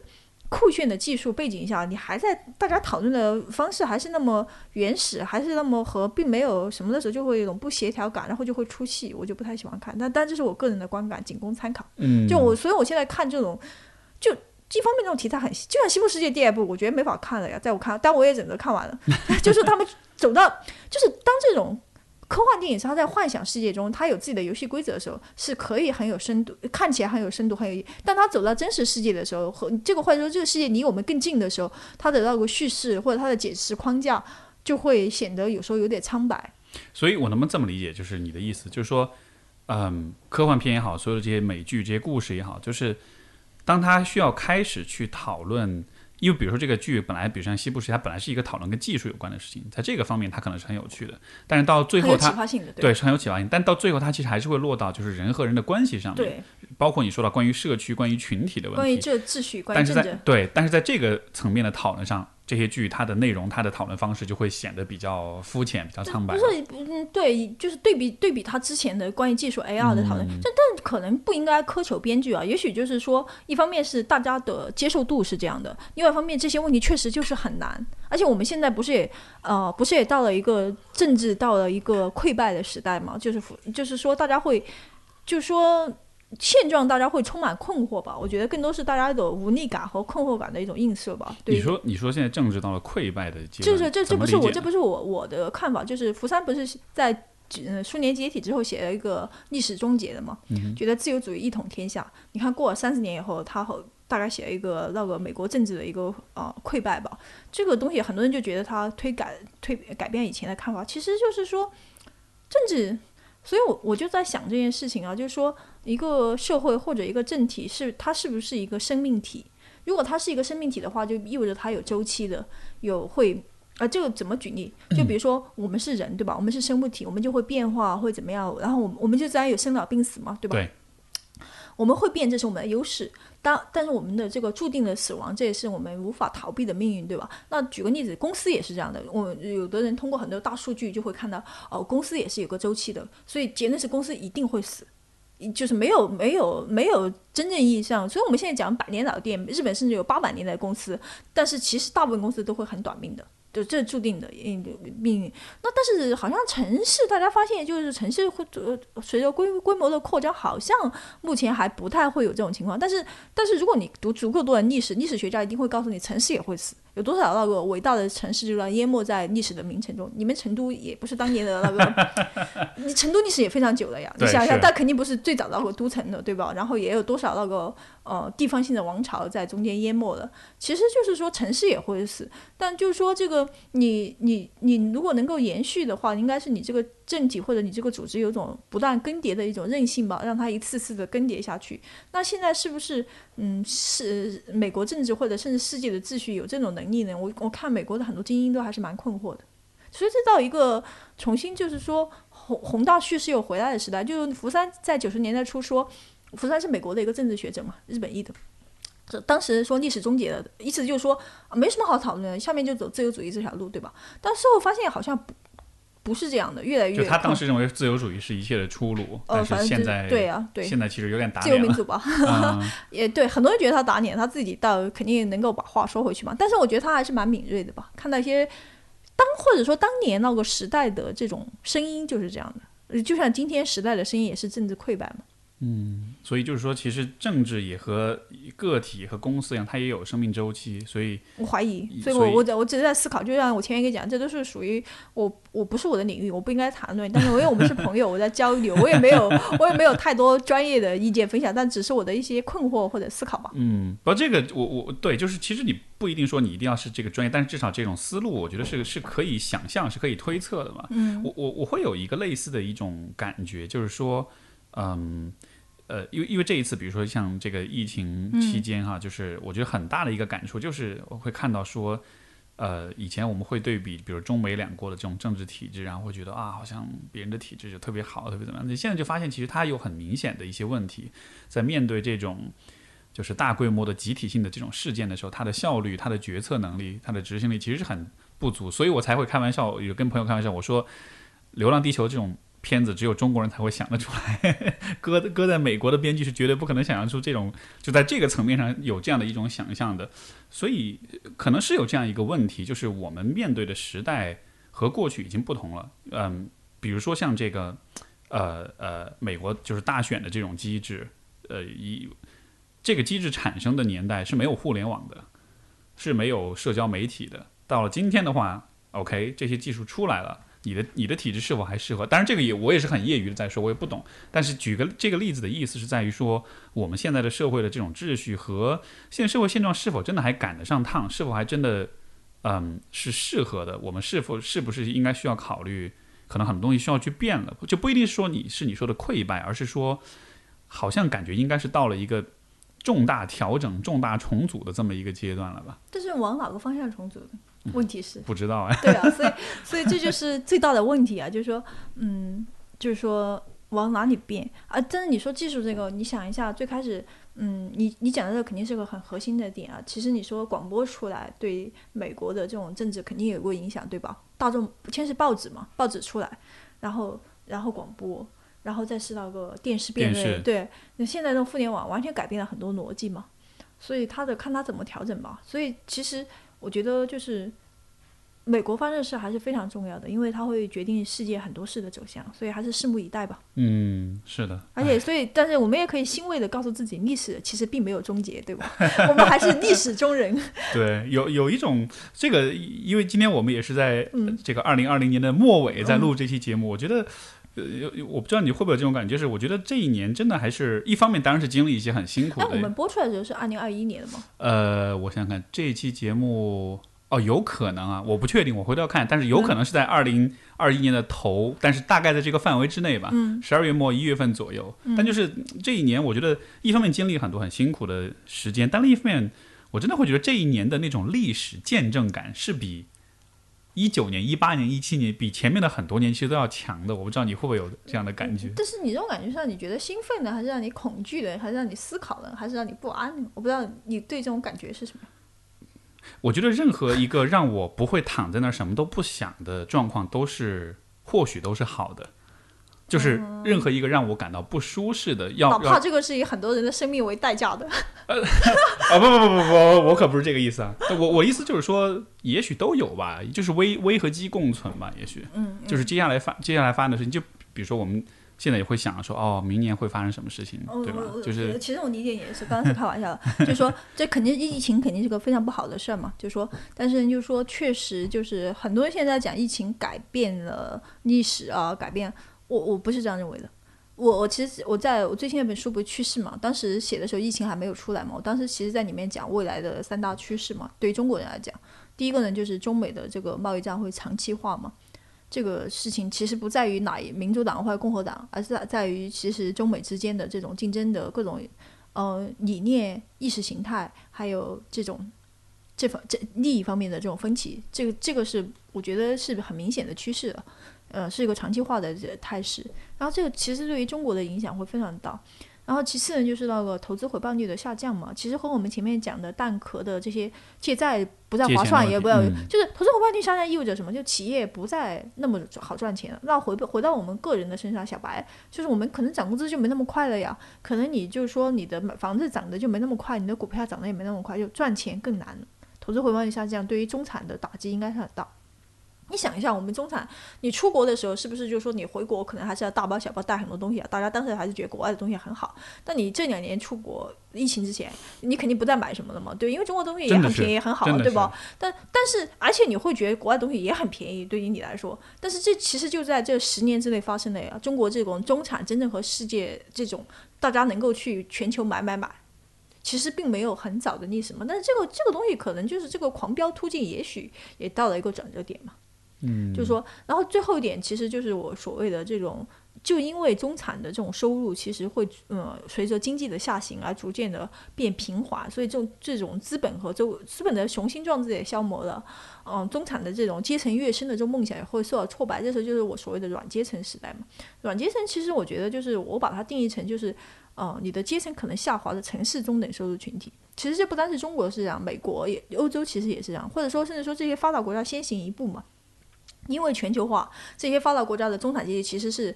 过去是受损失的，所以他们其实很多人是不满的。然后呢，但是中国的中产阶级在过去的全球化中是拿到好处的。但是未来全球化的风向发生变化了，中国的中产阶级也可能会感受到欧美中产阶级这种、这种、这种感受。那时候其实就是说，你我们中产这一代中产其实都是一两代人起来的嘛，大家都觉得凭我自己的努力，我能够混到我今天的地位。大家会觉得自己是呃，把时代因素都把自己的努力看得很重嘛，然后对自己的孩子也会寄予说更高的期待，说你的条件更好，你应该怎么样？但事实上，未来的话，就是说你可能你的孩子就赶不上你今天的地位，就你的那个跃升的那个轨迹，那个它不再像以前那样有那么大的甚至，会下滑呀，甚至会下滑所以叫转，因为你的根基并不稳呀。嗯。所以这个事儿不是现在，比如说现在美国的年轻人，其实已经在发生了嘛。对千禧一代已经比他们的父母要。美美国且，但是美国就是先行一步嘛，欧嗯美就是因为中国会跟上的，但是现在中国人还，你不觉得中国人是不太认命的吗？其实是更相信个人奋斗的，对对。勤劳勇敢的中华民呃，族。对，但又不是大家相信的是王侯将相宁有种乎，对吧？对就毕竟美国啊，像日本这些地方，毕竟还是就是说它的这个私有财产积累的时间比较长嘛，有的有的先发优势，有的太足了，你就觉得就像一般人家小孩，我不会想着去爬藤嘛，没有必要嘛。但是在中国，我能够出去读书的话，我肯定还是想能够拼一把藤校嘛，中产，哪怕我是普通中产，所以就是这也是中国人的优点嘛。但是就是如果这种嗯，雄心壮志遭到挫败的话，大家的挫折感也很强。所以现在关于教育的话题会有那么多的在中产中激发那么多的反馈，其实也是一个软阶层时代的一个侧影吧。但是、啊，回来说，就是这是我当时写的一个趋势。但现在我觉得疫情没有没有改变这三大趋势了，就是贸易战，然后投资回报率下降，然后以及软阶层，反而是加速了。一对二零二零年最大特点是加速。我如果给它一个关键词，就是加速了一切的发展。中美的之间的这种情感，其实你看，因为疫情，大家各因为人性都是抱团竞争的呀。我们是中国人，对吧？然后他们是这样的，然后大家都会这种危机中会更加的和自己的族群联系的更紧密。然后这其实是很，这其实是很基这本的是生物性。这是生物对性，这是就不是人性的，这是生物性。生物性。对然后然后会导致的结果就是大家的对立情绪会更重。嗯，然后其次呢，就是说你看这投资回报率下降，疫情疫情来了，现在今年的，你看我们首次出现了负的增长 GDP，负增长，这是这是很多年没有的。然后未来现当然现在经济已经逐渐恢复，但是未来还是会受到打击的，因为经济就像凯恩斯讲的，它也是个动物精神呀。我们经常骂资本，这现在到处在骂资本，但你想着没有资本那种雄心壮志，没有资本制造很多泡沫，其实我在泡沫中，普通人也是可以拿到好处的。只是当泡沫泡泡灭的时候，普通人开始被称为韭菜了。就说，其实当这个当这个当各方面的这种这种经济的这种进取心啊，大家开始受到消磨的时候。整个的这个社会的心态也会发生变化的，其实大家会面临这种情况。所以我能否说，现在我们面对于二零二一年的畅想，可能就大家就是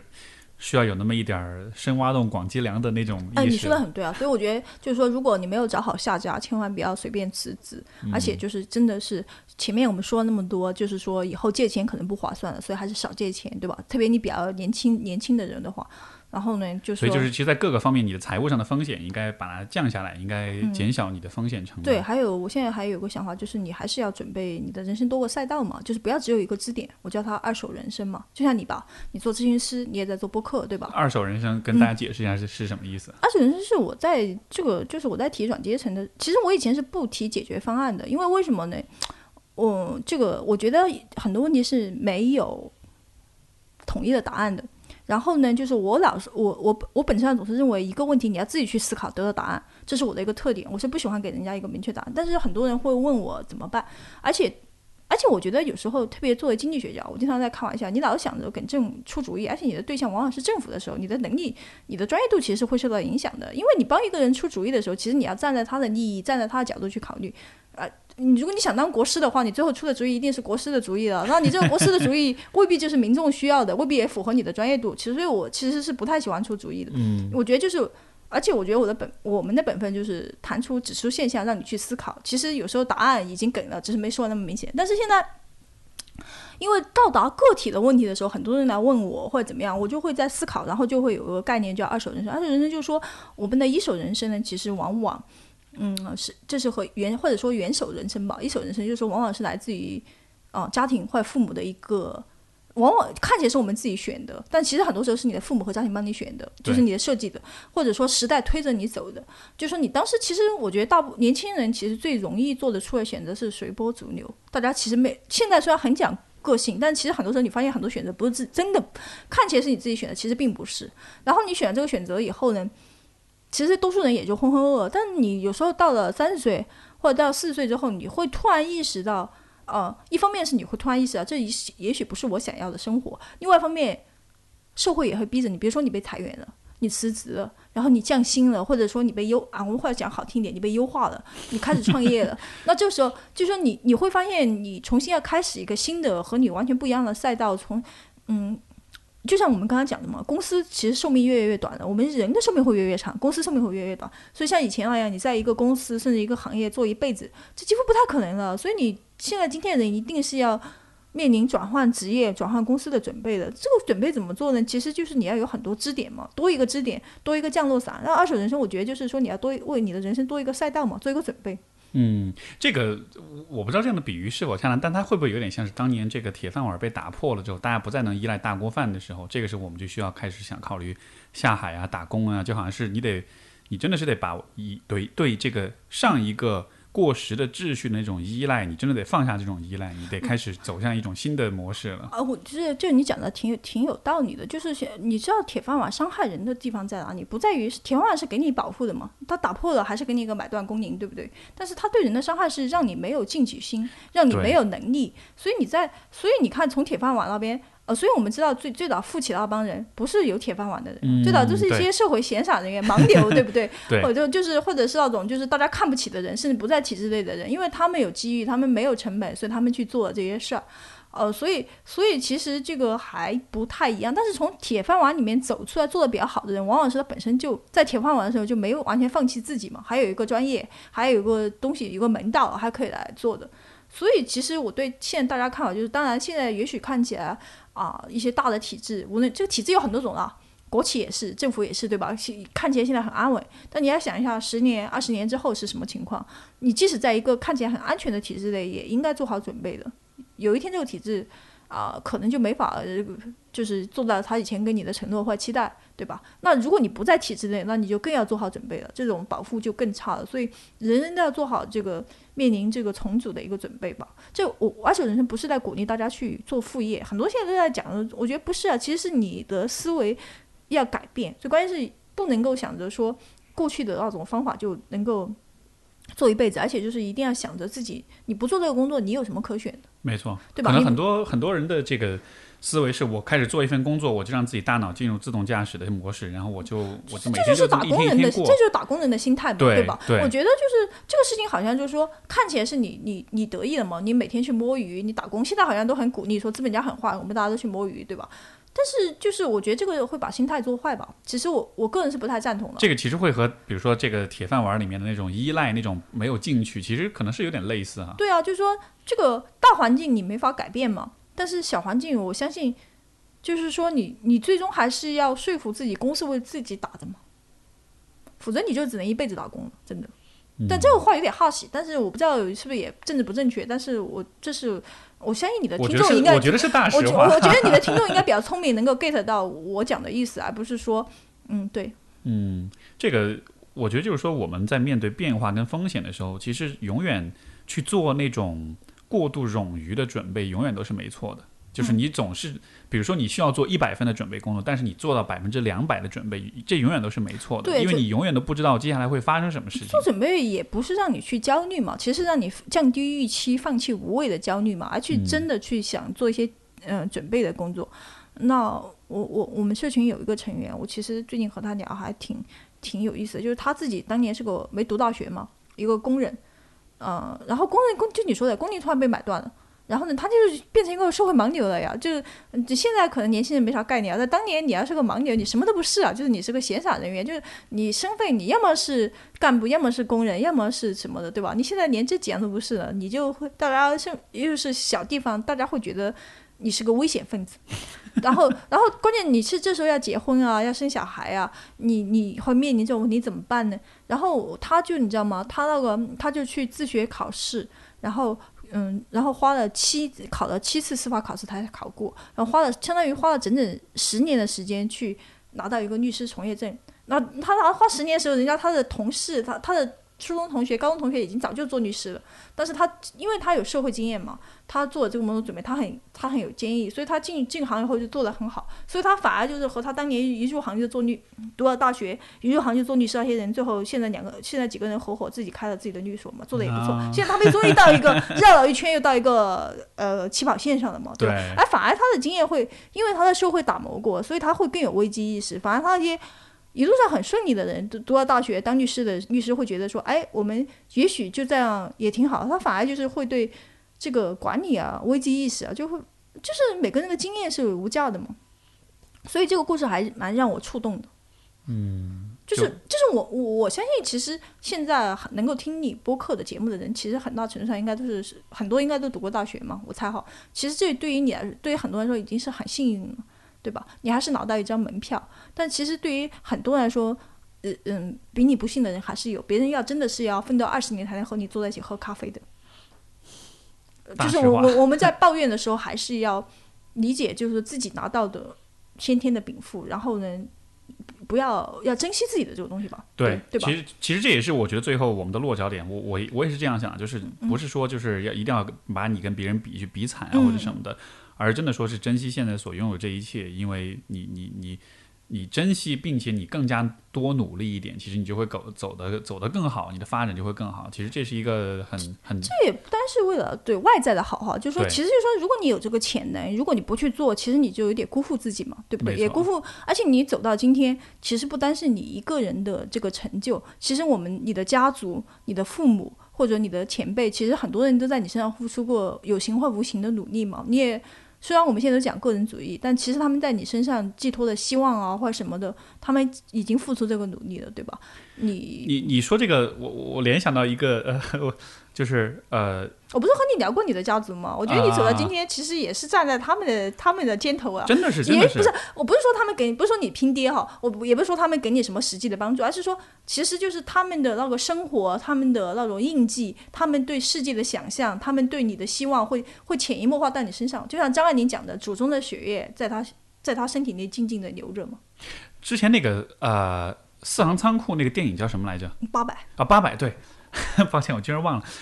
其实我在看八百的时候，我在看的时候我就想到了这一点，因为当时就是他们不是这些士兵就很勇敢，然后包括他们排着队，身上绑着手雷往下跳嘛，就那一刻就很多人也都看哭了。嗯，我当时在想，为什么大家会看哭？我觉得可能表面当然是音乐啊，画面很煽情啊，但是其实这样的画面背后揭示出一个我觉得非常真实的一个事实。就是你刚才所说这一点，就是今天我站在这里，是因为之前有很多很多的人，他们做了很多很多的事情，才让今天的我走到这里。就是这样的一个变化，真的不是说我完全靠我个人意志就来的。我们只是很多时候我们没有去仔细去思考这个问题，我们意识不到我们自己个人的命运和很多人的付出跟牺牲是紧密相连的。所以，所有这些，比如说抗战的时候，这些这些牺牲的这些士兵，他们的牺牲。真的是铸就了我们今天有这样一个国家，有这样一个相对和平、相对安稳的一个环境，我们才有这样的可能性，就是说是去追求自己的梦想也好，去找理想的工作也好。所以我觉得，当意识到这点的时候，嗯，这这又引出一个新的问题，就是因为你看，比如说曾经那个年代，他们是有一些为之而奋斗的目标的，但是你会不会觉得，在今天的时代，当我们再去想我们到底要为什么而奋斗的时候，会有一种。会有一种被异化的感觉，就是曾经，比如说，大家是有一些宏大的叙事，为了国家，为了中华之崛起而读书，有一个宏宏大的目标，给予你驱动力，给予你意义感。但是到了今天，其实大家作为现代的，尤其是大城市里面这种打工人们，他们的目标到底是什么？他们的驱动是什么？我觉得这其实是一个很很……你说的这个其实是非常非常敏锐的一个观察。所以，所以就是说，你说那个德鲁克，嗯，他是一个管理大师嘛，他是那个犹太人，在德国。呃，成长，然后后来跑到英国，然后又跑到美国，对吧？他其实人家因为他写了一本管理学的书，别人就把他叫做管理学大师或者说管理学始祖了，就因为他才有管理学这个学科。但事实上，他说自己是一个社会生态学家，他就写过一些东西啊，就是说，就是他在反思纳粹为什么会兴起，就说。就像你讲的这个东西一样的，其实这种东西呢，集体主义的东西，我们曾经也反思过，对吧？它有好处，也有不好的。但是他后来就想，人是渴望意义的呀，你是渴望集群体的。对，就是一个孤独的人是个野兽啊。其实，就是说人是要在社会中才能。但是，但是就是说，我们现在批判身份政治，批判封建主义。但是，其实，在过去的时代，每个人是有个身份的，哪怕你可能只是那个这个一个普通的农民，对吧？但是，你其实，在你的村庄里。你也是有自己的地位的呀，你你出你出事了，你是邻居会来帮你，对吧？你实在不行，你跟地主老爷家借点粮食，他也还是给你的，对吧？他至少是熟人社会嘛，对吧？你还是，但是你假如说这样的一个人到了城市里面，你可能就谁也不认识，举目无亲，就怎么样的？就是，但是呢，你要知道资本主义的逻辑，就像我们前面讲的。它有很多逻辑，消费主义是其中的。另外一种就是，它要尽可能，这不就是喜欢那个要素流动、自由流动的，所以它会尽可能的把大家去到人去赶到那个效率最高的地方，那往往就是城市了，对吧？然后其实这时候人会变成一个原子化的个个体。对，那这对，然后所以就是说，我们以前还会说在家靠朋友，出门靠啊，不在家靠父母，出门靠朋友，其实就往往是同乡。然后同学，然后什么的，但是事事实上呢，就是说现在这种关系其实也很淡了，基本上也靠不上什么了。所以大城市里的人其实往往真的就是打工人了，就是你是一个呃原子，在一个网格里面。就像你说你不喜欢住公寓，其实你想住公寓这种现代生活就意味着你其实是不需要任何熟人就可以帮你解决很多生活的问题的，对吧？对。你电灯坏了有人修，马桶堵了也有人修。那这种时候其实意味着，其实这个城市里面。你只是作为一个生产要素而存在的，其实就是说，你你越自由，你其实就越原子化。你某种意义上是这样的。所以，就像当饿了么跟美团开始说我们我不只是送外卖的时候，你会看到哦，他们也帮你买药，他们也帮你做这样那样的事情，你就发现所有的这些，这是资本主义的逻辑，他会他帮你解决各种问题啊，就都是通过商业化的这个服务来替代。但就像你很敏锐讲，他也会是句话。以以前还会有你的朋友，对吧？你你觉得你的朋友，你也有可能他说生病了，你也许还会去帮他一个忙。如果哈，假设哈，现在会说你 你你自了吗？对对对，说不定比我还快一点。对，肯定是这样的，对吧？然后就说这个这这也是算进步吧，也算进步吧。但是某种意义上，它会让人和人的关系就更疏远吧。其实是会这样的。这个我觉得是一个。让我还蛮担心的事情，因为这就是你说，就马克思讲的异化，就是你刚刚讲的异化。其实马克思对资本主义的批判最对的一点，就是关于异化。对，就是，而且我觉得这是一个很可怕的事情，就是因为你看，嗯，一方面就是因为像比如说，呃，如果是八零后的话，其实小时候那种记忆还是很鲜活的，对于对于某些宏大叙事，对吧？那个时候还要讲中华之崛起啊什么的，就就，但是那一个部分的。推动力和那种那种吸引力在逐渐的减弱，甚至到了今天已经已经不值一提了。然后呢，但是今天的话，我们能够驱动的其实又只又只有就是个体的满足、个体的发展，包括在消费当中对自己带来的这种感官上的刺激。但是这种就是这其实是非常非常空虚的一种短短暂的快感嘛，没错，这就是多巴刺激多巴胺嘛。本质上它其实和游戏。哦，我这样讲会不会有冒犯游戏？不会啊，不会啊，游戏是这样子。就是哦，我不，我不是游戏爱好者，但我也是个购物爱好者嘛。我觉得购物其实很多时候，在我完成购物的时候，意义已经消失了。就我都是收到东西，我都没有兴趣去猜，也就是极端的情况下嘛。对，我明白。就是就是就是你只是为了买这个，但是它具体它这个是什么，就有点。不不，说的时候我已经兴奋感就多多巴胺的效，它的效用已经达到了。你可以对对，就就这个我也可以理解。你也可以说它好，但它的问题就也在于就你说的这些情况嘛，就是说我们的身份只有一个。打工就是作为生产资料，就是打工人或者消费者，对吧？就是在其中的两点嘛。你作为你要最好你同时具备这两种身份，你才是有价值的。如果你只是打工人，你的价值感就低很多。消费者的时候，你你你你你是最有价值感的时候嘛？你在消费的时候。而且我们如果再看到关于人更本质的一个问题，就是其实人就是人类在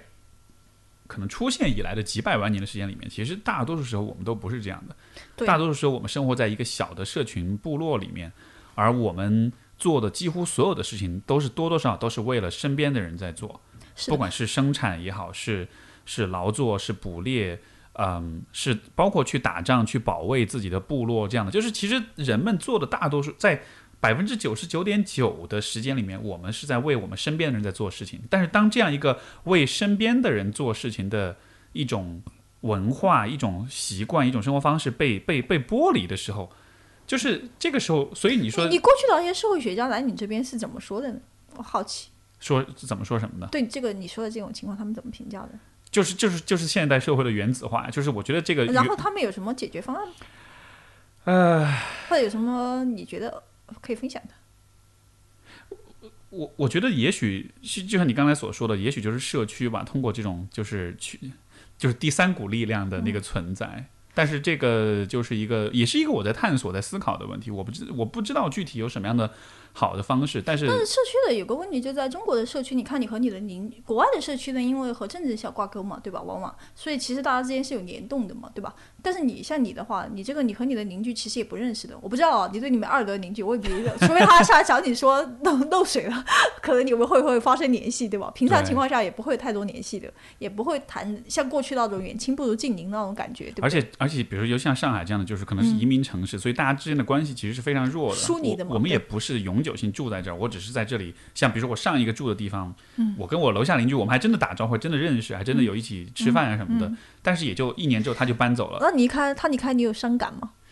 就还好吧，因为也不熟。对，因为我不是一辈子都住在这儿，所以我跟他的就就是这种社区是一个暂时的社区，它不是一个因为我们的生活息息相关、永久性的。是的，是的。对，所以我觉得这是最大的挑战，就是就是你只是随机波动碰在一起，然后又随着随着各种波动啊又分散了，对吧？对，所以现在的社区就现在的我们谈 community，我觉得就是一个很随机的很。很不稳定的一个，所以我觉得应该是社群吧。现在就社群的意思，就可能就是说，那个你你是因为某种爱好或者价值观，大家能够聚集在一起。也许你们物理上不在一起，反而这样可以让你们走得更远。其实就是饭圈文化也是一种社群文化，对吧？其实，嗯，我记得互联网刚出来的时候，我有个朋友就说：“你提到饭圈了，你要小心了。现在才现在进入到危险区域了。”谢谢提醒，谢谢提醒。开玩笑，没有，我我我不是在表扬吗？我我我不了解啊，我没有，我没说。然后就是重点就是说那个，他当时就说这个互联网就是说，嗯。他当时对互联网的认知，就互联网，我们最开始互联网出来的时候，大家都觉得很兴奋啊，对吧？可以认识好多人啊，很好玩啊。呃，然后当时互联网上的人因为比较少嘛，然后就整个的讨论氛围啊，然后人的层次也不错，因为当时能够有条件接触互联网的人还是比较少的。那现在随着接触互联网的低龄化越来越，大家就会觉得反而不满更多了嘛，就觉得就是呃海量的信息。当时，但是我那个朋友当时就提出过观察，他说互互联网其实是表面上把所有人链接在一起，其实是让每个人成为一个个孤岛嘛。我现在想想，他讲有道理，就是。所以，我所以就像我刚刚讲的，在广场上大家大声嘶喊，然后就声音最极端的人聚集了最多的人，然后这部分人就聚集在一起，然后另外一帮就在那一起。反而你在中间的人，你往往感觉很孤单、很孤独。你温和派、理性派，其实你在这种意见市场上你是不够有特点的，你是不够那个卖点不够强的。其实是往往这时候你就反而会。所以你看，就是表达评论，一般都是极端的好评论或极端差的评论才会，你才会有驱动力去表达嘛。其实一般情况下，中间，但大部分真实世界中，大部分是在中间的呀，对吧？没错，对啊。然后这这些人其实就会，嗯，其实就会，我觉得就会就是一个无声的群体吧。其实，所以当你说到社群的时候，我我我我觉得对这个就我不知道啊，就是我的直观的感觉是，我觉得这这是否真的行得通呢？因为像你所说，比如说互联网，比如说舆论场里面，就是都是极端的声音。那么我们说都是，我说的是比较吸引人的，有很有不少吧？对对对，有相当多极端的声音，所以。那那所以就是应该理，就是应该说中间派理性的人现在也要结成自己的社群啊，我觉得是应该这样的呀。你如果你人最大的这个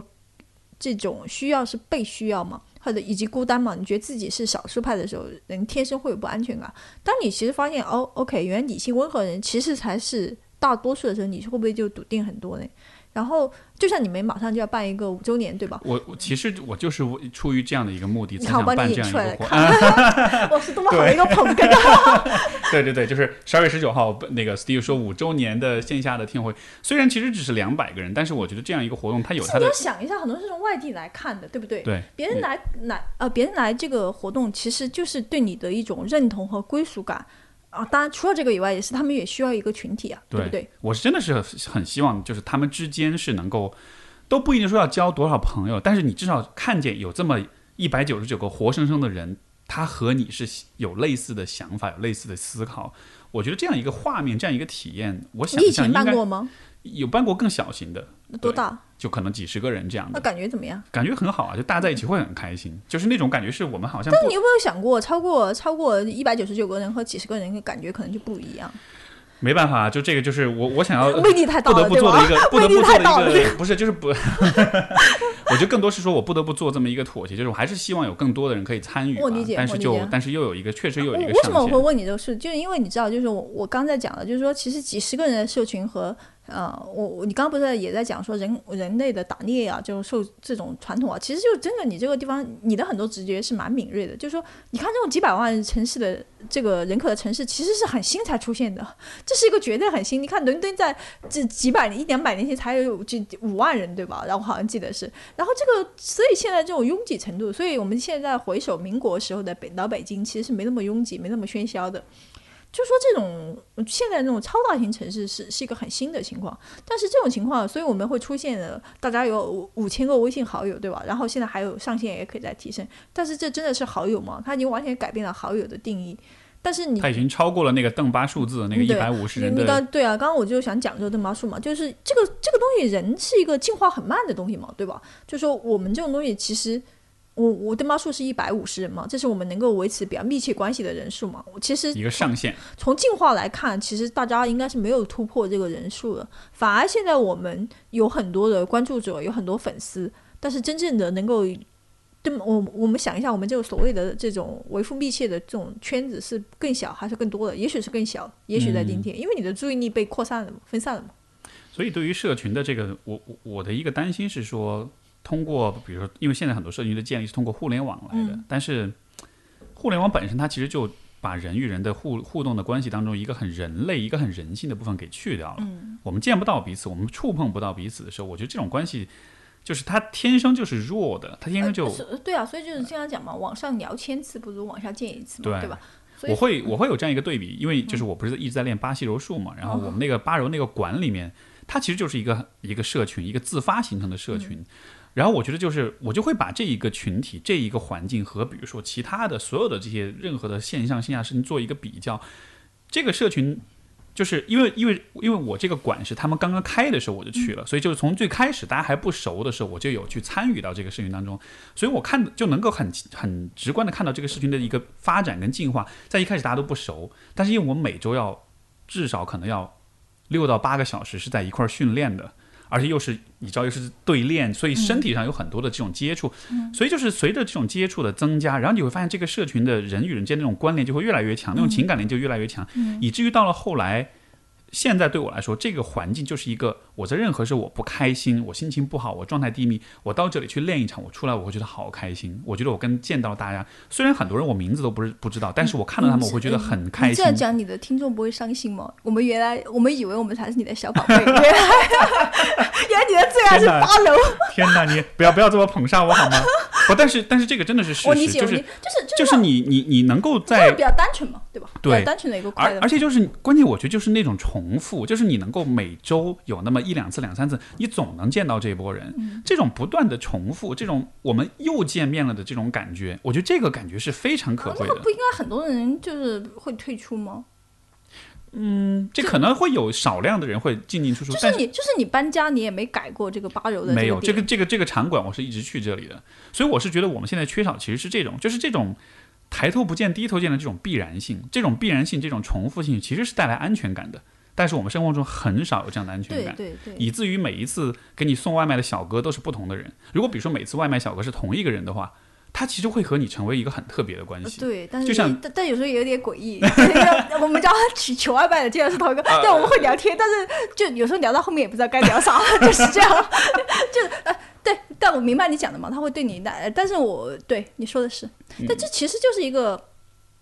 社会资本的问题嘛，就是信任感嘛。其实，其实就是有个美国人就写过一本书，叫《独自打保龄球》嘛，就是讲的以前美国人都是一起去参加这种集体活动啊，尤其是保龄球。对啊，还还有，但现在都是变成独自去打了。这其实就认为是一种社区的一种丧失嘛，社区文化的一种丧失。然后，就是这种会让人的信人和人之间的信任感粘性会降低嘛。对，这这是这是就是说重建社区其实是一个很重要话题。就他举一个例子嘛，他说后来还有本新书叫《我们的孩子》，他就说，比如说以前一个一条街道上的人，对吧？你会彼此，哪怕这个小孩不是你们家的，你看他不好，你会去教训他一下，去怎么样？然后你修一个游泳池的时候，你会想着这个游泳池不单是给我们家的孩子用的，要别的小这条街上小孩都能来用。但现在不会了，现在大家都会啊，然后街区贫富差距也很明显嘛，所以就是大家会越越，在美国也会出现这种。呃，就是说邻居之间关系不那么多的这种情况嘛，嗯，但可能没有中国那么夸张，对吧？因为我们很多时候是要，就是说他们那种，因为我看到好，就是说可能传统不一样嘛，但是这种趋势应该是不可避免的，就是说人和人之间这种陌生化嘛，是。但是这个你说的，就既然明白这个东西呢，其实还是应该重新去建立这种按照。如果不能按照物理条件去建立的话，可能就应该按照你说的这种兴趣啊、爱好啊、价值观去建立。其实我就记得那个托克维尔去写美国的民主的时候，他讲美国其实让他最印象深刻的，就是还有一点就是各种俱乐部嘛，有比较高档的，有比较低的。其实这种俱乐部就是一种社团嘛，这种社团的这种，嗯，这些人就不就是说有不同的群体，它就是社会的一个小细胞嘛。也是一个组织嘛，就是这其实对于这个嗯，让社会的这种凝聚力、人的信任、社会资本的增加也是有帮助的嘛。对，对，但是像你说的这种八柔这个，嗯，我现在想的是，人应该有很多种社群身份才对。没错，就肯定不只有一个。对，这样才会更丰富嘛。这我们现在是某个公司的人，这是一个社群身份，然后你是一个。啊，某个自媒体的媒体呃博主，这是一个身份。然后你可能还是个咨询师，这也是个身份。你去八柔爱好者，也是身份。或者你喜欢某类的书，或集邮，或者说甚至你只是一个很普通的爱好去种什么花。我就觉得越多的这种身份，其实是可以对你的这种，嗯，你说的无论是人性还是你的安全感是有帮助的。所以我在讲软阶层的时候，经常跟大家讲要拓展社交网络。然后很多人在问我，是不是要认识更多人，拓展更多人脉？我说不是这样的。我们对人脉的理解是错的。就很多人就是觉得认识很多大头大头衔的人、有用的人就是人脉，或者认识更多的人，不是这样的。其实你是要认识和你不一样的人，就是从这从这从效率上是最高的。就是说，嗯，而且你越一个网络，你在里面越是独特。越是和你不同，你越可能成为这个网络的一个节点嘛。就别人就是因为你不同，你能够提供的价值也是不一样的，你才能够成为网络的一个中心嘛。然后你，而且你不应该在一个网络中，你应该在很多网络中都存在，这样你才得你的所谓的二手人生啊，你的人生的支撑才会更坚固嘛。其实，其实我们看到很多成功的人。其实他们的网络是重叠的呀，就像你你我我相信来过你节目的很多嘉宾，呃，你也许他们在不同领域，对吧？但也许大家了解很多人其实都是熟的。这个这个世界是由小圈子构成的，表面上看起来每个人都链接的，其实链接的密度和链接的重合度是不一样的。这个我从很早的时候我就会有这样一种。意识就是，嗯，我喜欢认识各种各样的 weirdos，各种各样的怪胎，各种各样的异类。原来你所谓的有趣的人，在你真实心中的想法是这样的。不，但是就是如果你去想想看，他们确实是很多人是异类。所以你跟我讲说，我觉得有趣的人，那一般就是真的有趣。所以你翻译过来应该是，我觉得怪的人，那就是真的怪。不不不，就是就是说有有趣是一个。后现在有点成了一个很多人自我标榜的一个说法嘛，就就觉得自己有趣，其实是无趣的。但是我，但是我标榜自己有趣的，就就就用我是有趣的这个事儿来让自己变得有趣。我觉得这是一个很扯的事儿，对对对，这就很这就很尴尬，对吧？对对对，所以嗯，所以就有点像是我们还是得用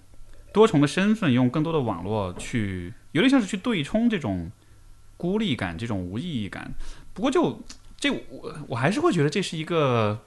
这是一个方向，但是我也没想好，就是说我自己因为也在实践嘛，然后也是在走这条路，但是我不知道这条，但是你没发现现在从商业上来讲，公司也在走这条路吗？很多公司，你看就就大的公司，像那种完美日记的那种私域营销就不说了，你去他加你一个。呃，微信对吧？把你拉在一个群里面，教你化妆打扮，他不是来给你推产品的，而是说，呃，让你让你觉得这个这个加的这个人是一个真实存在的，是一个小小的那种网红，就就，然后呢，就说哪怕你旁边的一家餐厅，现在很多餐厅也是这样的呀，他会让你加一个微信，然后呢，就是给你发些优惠券啊啥的，这种其实也是增强那个和用户的一个粘性嘛。那这只是一种很初级化的，但是现在整个趋势就。其实逼迫的大家不得不这样做，就是说，这个当这个流量越来越贵，当这个人和人的关系越来越远的时候，这时候谁离用户更近一点，你更人性化一点，然后大家就会贴近你更多一点，离距离又更近一点。所以，当然，这种当商业进入私域以后，其实带来的这种改变，其实也是有一侵蚀嘛。但是，但是这是个趋势吧？我觉得最后的结果就是，现在你打开微信，有很多的。微信群各种各样的群，但是但是这些群数量多了之后，它其实还又还是会稀释，就是每一个群的那种社区的归属感跟那种连接感，就好像它又是只是就像同样的事情重复一遍，只是只是通过不同的一个平台和技术一样，还是要用线线下呀，还是要有线下对吧？就是说还是要有面基嘛，嗯，就是说因为人是这样，就是你看到一个人，你还是可以得到更多信息嘛，对吧？就是还是更有信任感，所以。所以就是我我我以前也有做读书会嘛，但是也搞一些线下，他每次都搞得很累，但是还是要做嘛。我也理解你讲的这个事儿，就是总要搞这么一件事情，就是说让大家聚一下，咋的咋的。然后呢，现在现在也觉得就是线下活动很累，但是呢是，所以刚才问你为什么要做嘛，你跟我讲说这必须要做的，对吧？你也不得不做，对吧？就我理解我理解这种东西，就是说你好像觉得有也 有点义务吧，对吧？让大家有，你既然是这么一个平台，就有义务让大家彼此认识。对，所以你也在做件好事吧？哎，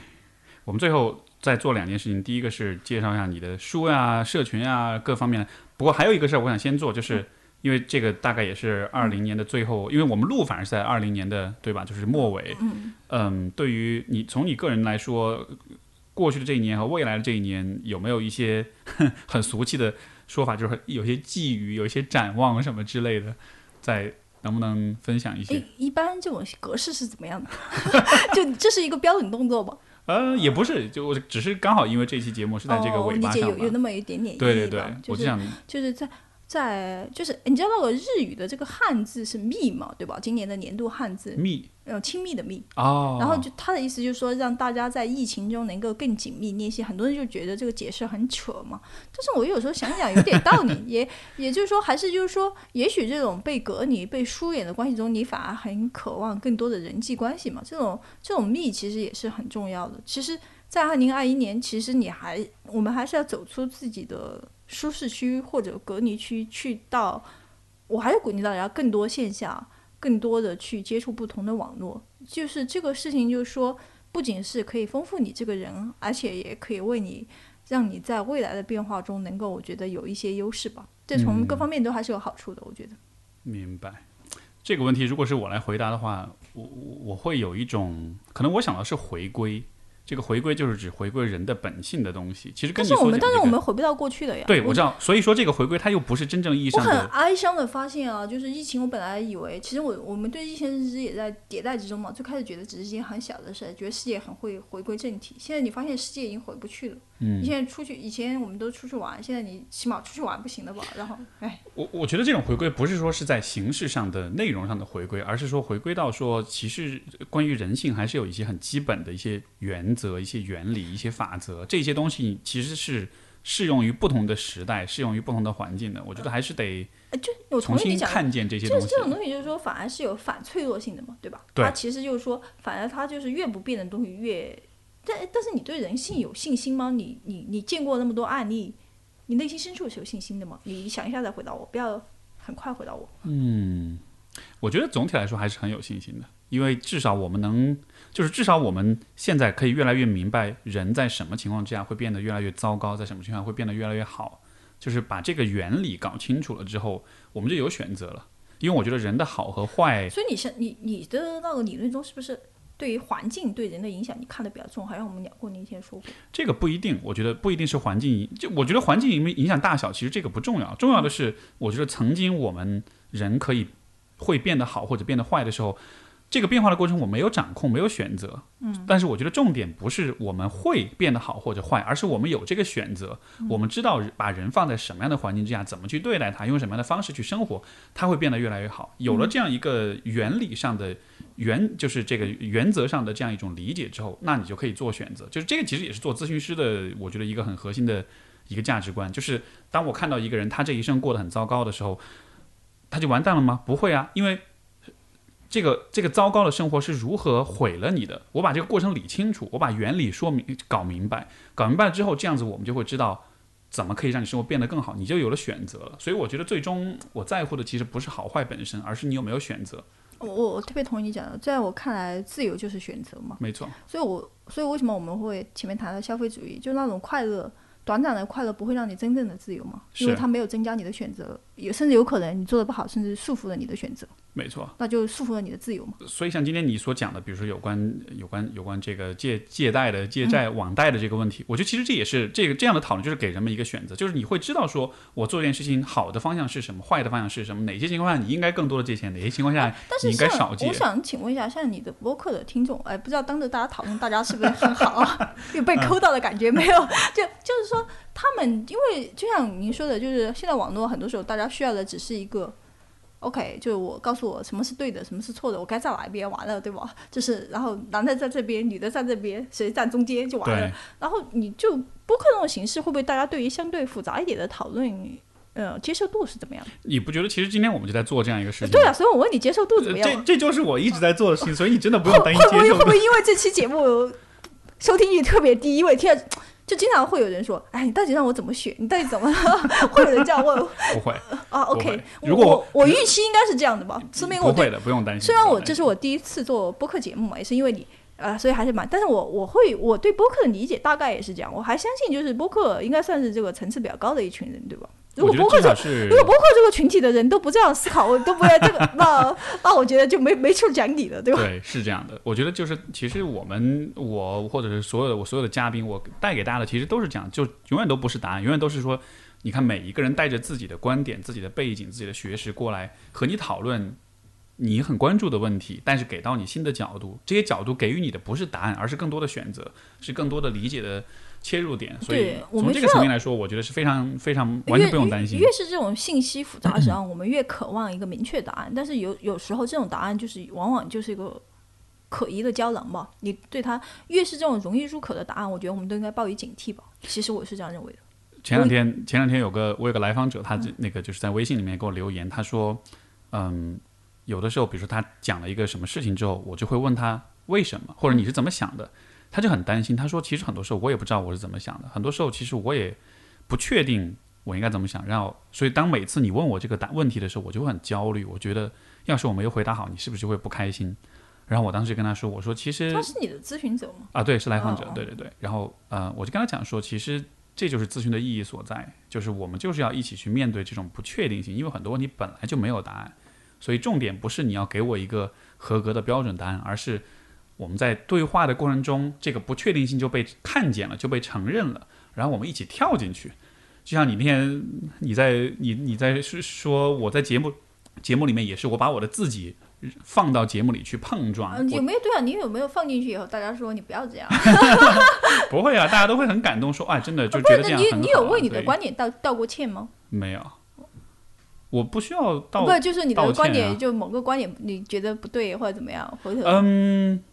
因为我通常不会发表太偏激或者太不太不过脑的观点吧，嗯就我更多会倾向于问是 why，而不是说一定是怎么样的，我就是就是就有有一种对，我 还是会还是会多问几个问题再下结论嘛，就不会轻易下结论的。嗯 OK，anyways，、呃，我们最后就剩一点时间。哦，已经那么快了，对吧？对对对对已经两个小时了、哦啊。然后那个，嗯，今天也跟徐静聊很多。然后那个我也知道，第一，你是一个非常高产的作者，写了有十本书。对，最开始别人说我高产的时候，我都特别有点抑郁，好像觉得我的质量不高。但我觉得我每本都写的还是很很挺辛苦的，我还是个认真的作者，谢谢。对吧？当然是，当然是非常棒。所以其实最近的两本书是一个是《白银帝国》，一个是《趋势》。嗯，其实最近《白银帝国》应该是最近的，其实一本一本是趋势，一本是那个去东去日本访学的一个游记，啊，就叫不迷路不东京。然后《白银帝国》呢，我觉得算我的一个代表作吧，因为它那个在出在耶鲁大学出版了英文版嘛，马上。哦，因为这个你你你知道吗？在国外这个大学出书，其实不单是一个认可吧，就是说他其实在内部选题的时候，他经过他的教授会的评议吧，当然所以我觉得这件事对我意义就比较大了。好大的勋章啊！哦，没有没有没有没有，不，这不是不是这个外界认可，而是在于就是说，嗯，就是说，我觉得你应该可以理解这种感受。就像我昨有天和许志远在聊的时候也说的，就是他为什么要去写一本梁启超传，那就给你自己一个交代嘛。那我写这个东西也是我花四五年时间写，也是跟我一个交代嘛。这本书是关于什么的？大概的中国中国就是其实是谈叫白银帝国，当然听起来就知道是在谈白银嘛，但其实他讲的是中国的一个货币史，或者说通过货币去解析中国的历史，其实就是。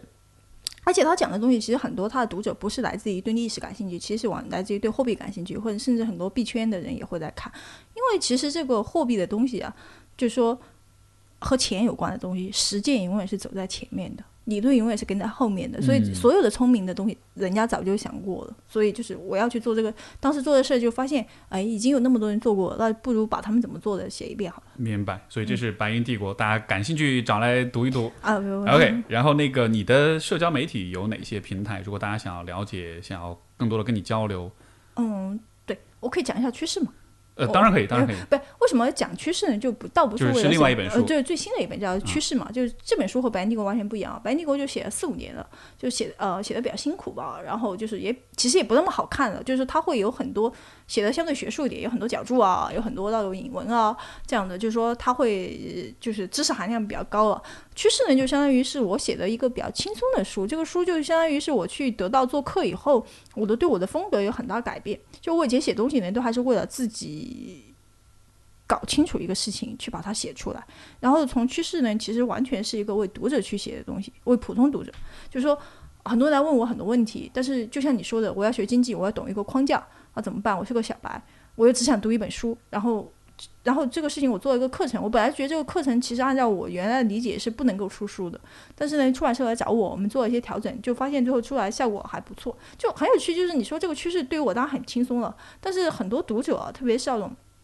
没有什么经济学背景的人，他们会很激动的跟我讲说，这个趋势对他们帮助很大，觉得比《白银帝国 》好看懂。所以它其实是一个相当于是有点经济学入门的对一本启蒙的就是书籍。对，但是但是我也在想啊，就是说我也在思考哪种书的意义更大，对吧？就是说，但是《白帝国》肯定对我自己是非常有意义的，对吧？然后也会得到可能层次比高一些的人的认可。然后趋势呢是能够帮助到一些可能就是对经济感兴趣入门的人，都都很有意义。其实都很有意义。但是但是就是说，如果我没有写白帝国，就写趋势的话，我自己心中会过不了这一关嘛。你 你必须写一个那个，没给自己一个交代。对，你要你得给你自己一个交代，再给别人交代吧，就是这样。好呀，好呀。所以，然后还有就是，还有就是，你有这个，你的微博是就是徐景微博，对，一直一直想改，但也懒得改了。然后你的公众号是嗯，徐景经纪人就是徐景经纪人，呃，不是那个房产经济的经济。现在我觉得大家的自从某些热门新闻之后，大家已经打不对“经济”这两个词了，是就是经济学的经济。嗯。然后还有就是，你其实是有一个现在在招募的一个社群，嗯，对，对吧？这个能大概说一说吗？就说我我原来有一个在，你看你也玩知识星球嘛，我也玩知识星球，我其实是有个知识星球的社群的，其实啊一个是读书的，一个是财经的，其实做的还不错的，经常在知识星球的热度上还排在很前面嘛。但就是说这个社群就像你说的一个问题啊，就是它首先不能面对面见面嘛，对吧？然后呢，就是说其实这些人做什么的。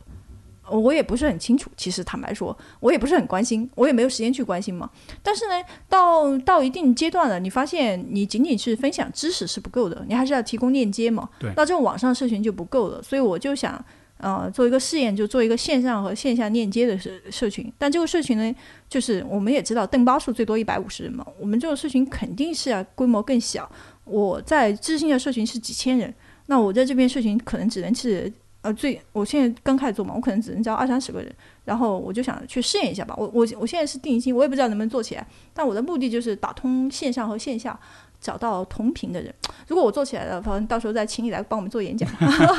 我当时也想过，就是我我不知道能不能做好，但是但是我很感动，就是因为我们这个其实是要有个面试的嘛，就是我的助理会面试一轮，他先填表，然后我再面试。但我在和这些人聊的时候，我会发现就是。就是你知道吗？就是你会觉得其实好像就很多人是一直在等这个机会嘛，就他会就是我原来做这个事情我是挺犹豫的，就觉得一方面小的社群肯定收费会更高嘛，而且呢就是说我自己的时间投入也也挺高的，很犹豫，犹豫了一年终于做了，我还咨询了很多顾问，他跟我我那个顾问是全国好像是说那个社群方面最好的一个顾问，好据说一天收费二十万。Anyway，他跟我建议就是你要和你的用户去聊嘛，他们会告诉你他们需要什么。当时我觉得这个就是属于那种听起来很有道理，然而并没有什么指导的意见。但是你和你真的去聊，真的是发现会有用。就你的你的用户会告诉你他们需要的是什么。那我这边用户其实他们真正想加入的就是说，OK，他希望线下，他希望有更多的真实的信息，然后他希望就是找到同频的人嘛。好像就是就我刚刚讲的，就是说他们其实是。一直希望这么一个机会，但是你没有提供这个服务，他就没有嘛。现在相当于给他们一个选择，大家来，你感兴趣就来。当然，就是说这个事情呢，就我们也是筛人的嘛，就是说有的人也不合适嘛，就是你就是这个东西，就是说目标简单一点的人比较容易玩在一起嘛，对吧？这个这个社群是我理解应该是一个付费的社群，嗯，对，然后还比较门槛很高，是 嗯，对，门门槛付费要付多少钱？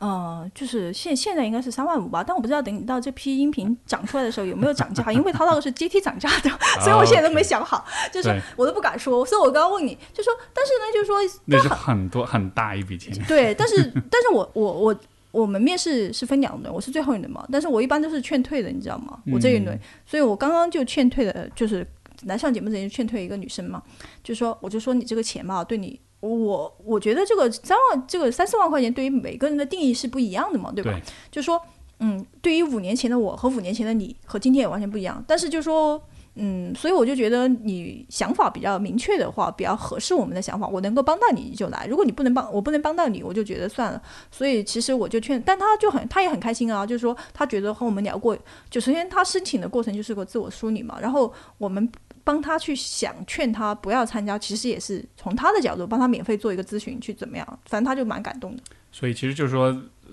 虽然这个价他已经交费了，对我我们还是退钱给他，这很多人是这样的。对对对，而且我理解就是说，其实这个可能在有些人看来，包括可能在我看来就哇，我就好大一理解笔钱。理解理解，但是另一方面，对我也很多呀。呃，是是是，但是另一方面，我相信就是说你，你你是你能够带给人们的这种价值，可能对于某些人来说，对，可能那个价值是超过了这个数数额的。不是，就对于对于有些人来说可能没有超过，一定也是这样的，就是说，嗯，所以我们会选人嘛，就是说这个这个人一定是这个东西对你要创造价值嘛，因为如果对你没有创造价值，你以后也不会来参加，你也不会成为我们的那个，对我们也没价值嘛。对你没有价值，就意味着你对我们也没有价值。其实反过来说，因为这是社群的意思是一个网络嘛，对吧？每个人在里面有自己的位置嘛。如果你不合适，在里面没有位置的话，你在这个社群也没有意义嘛。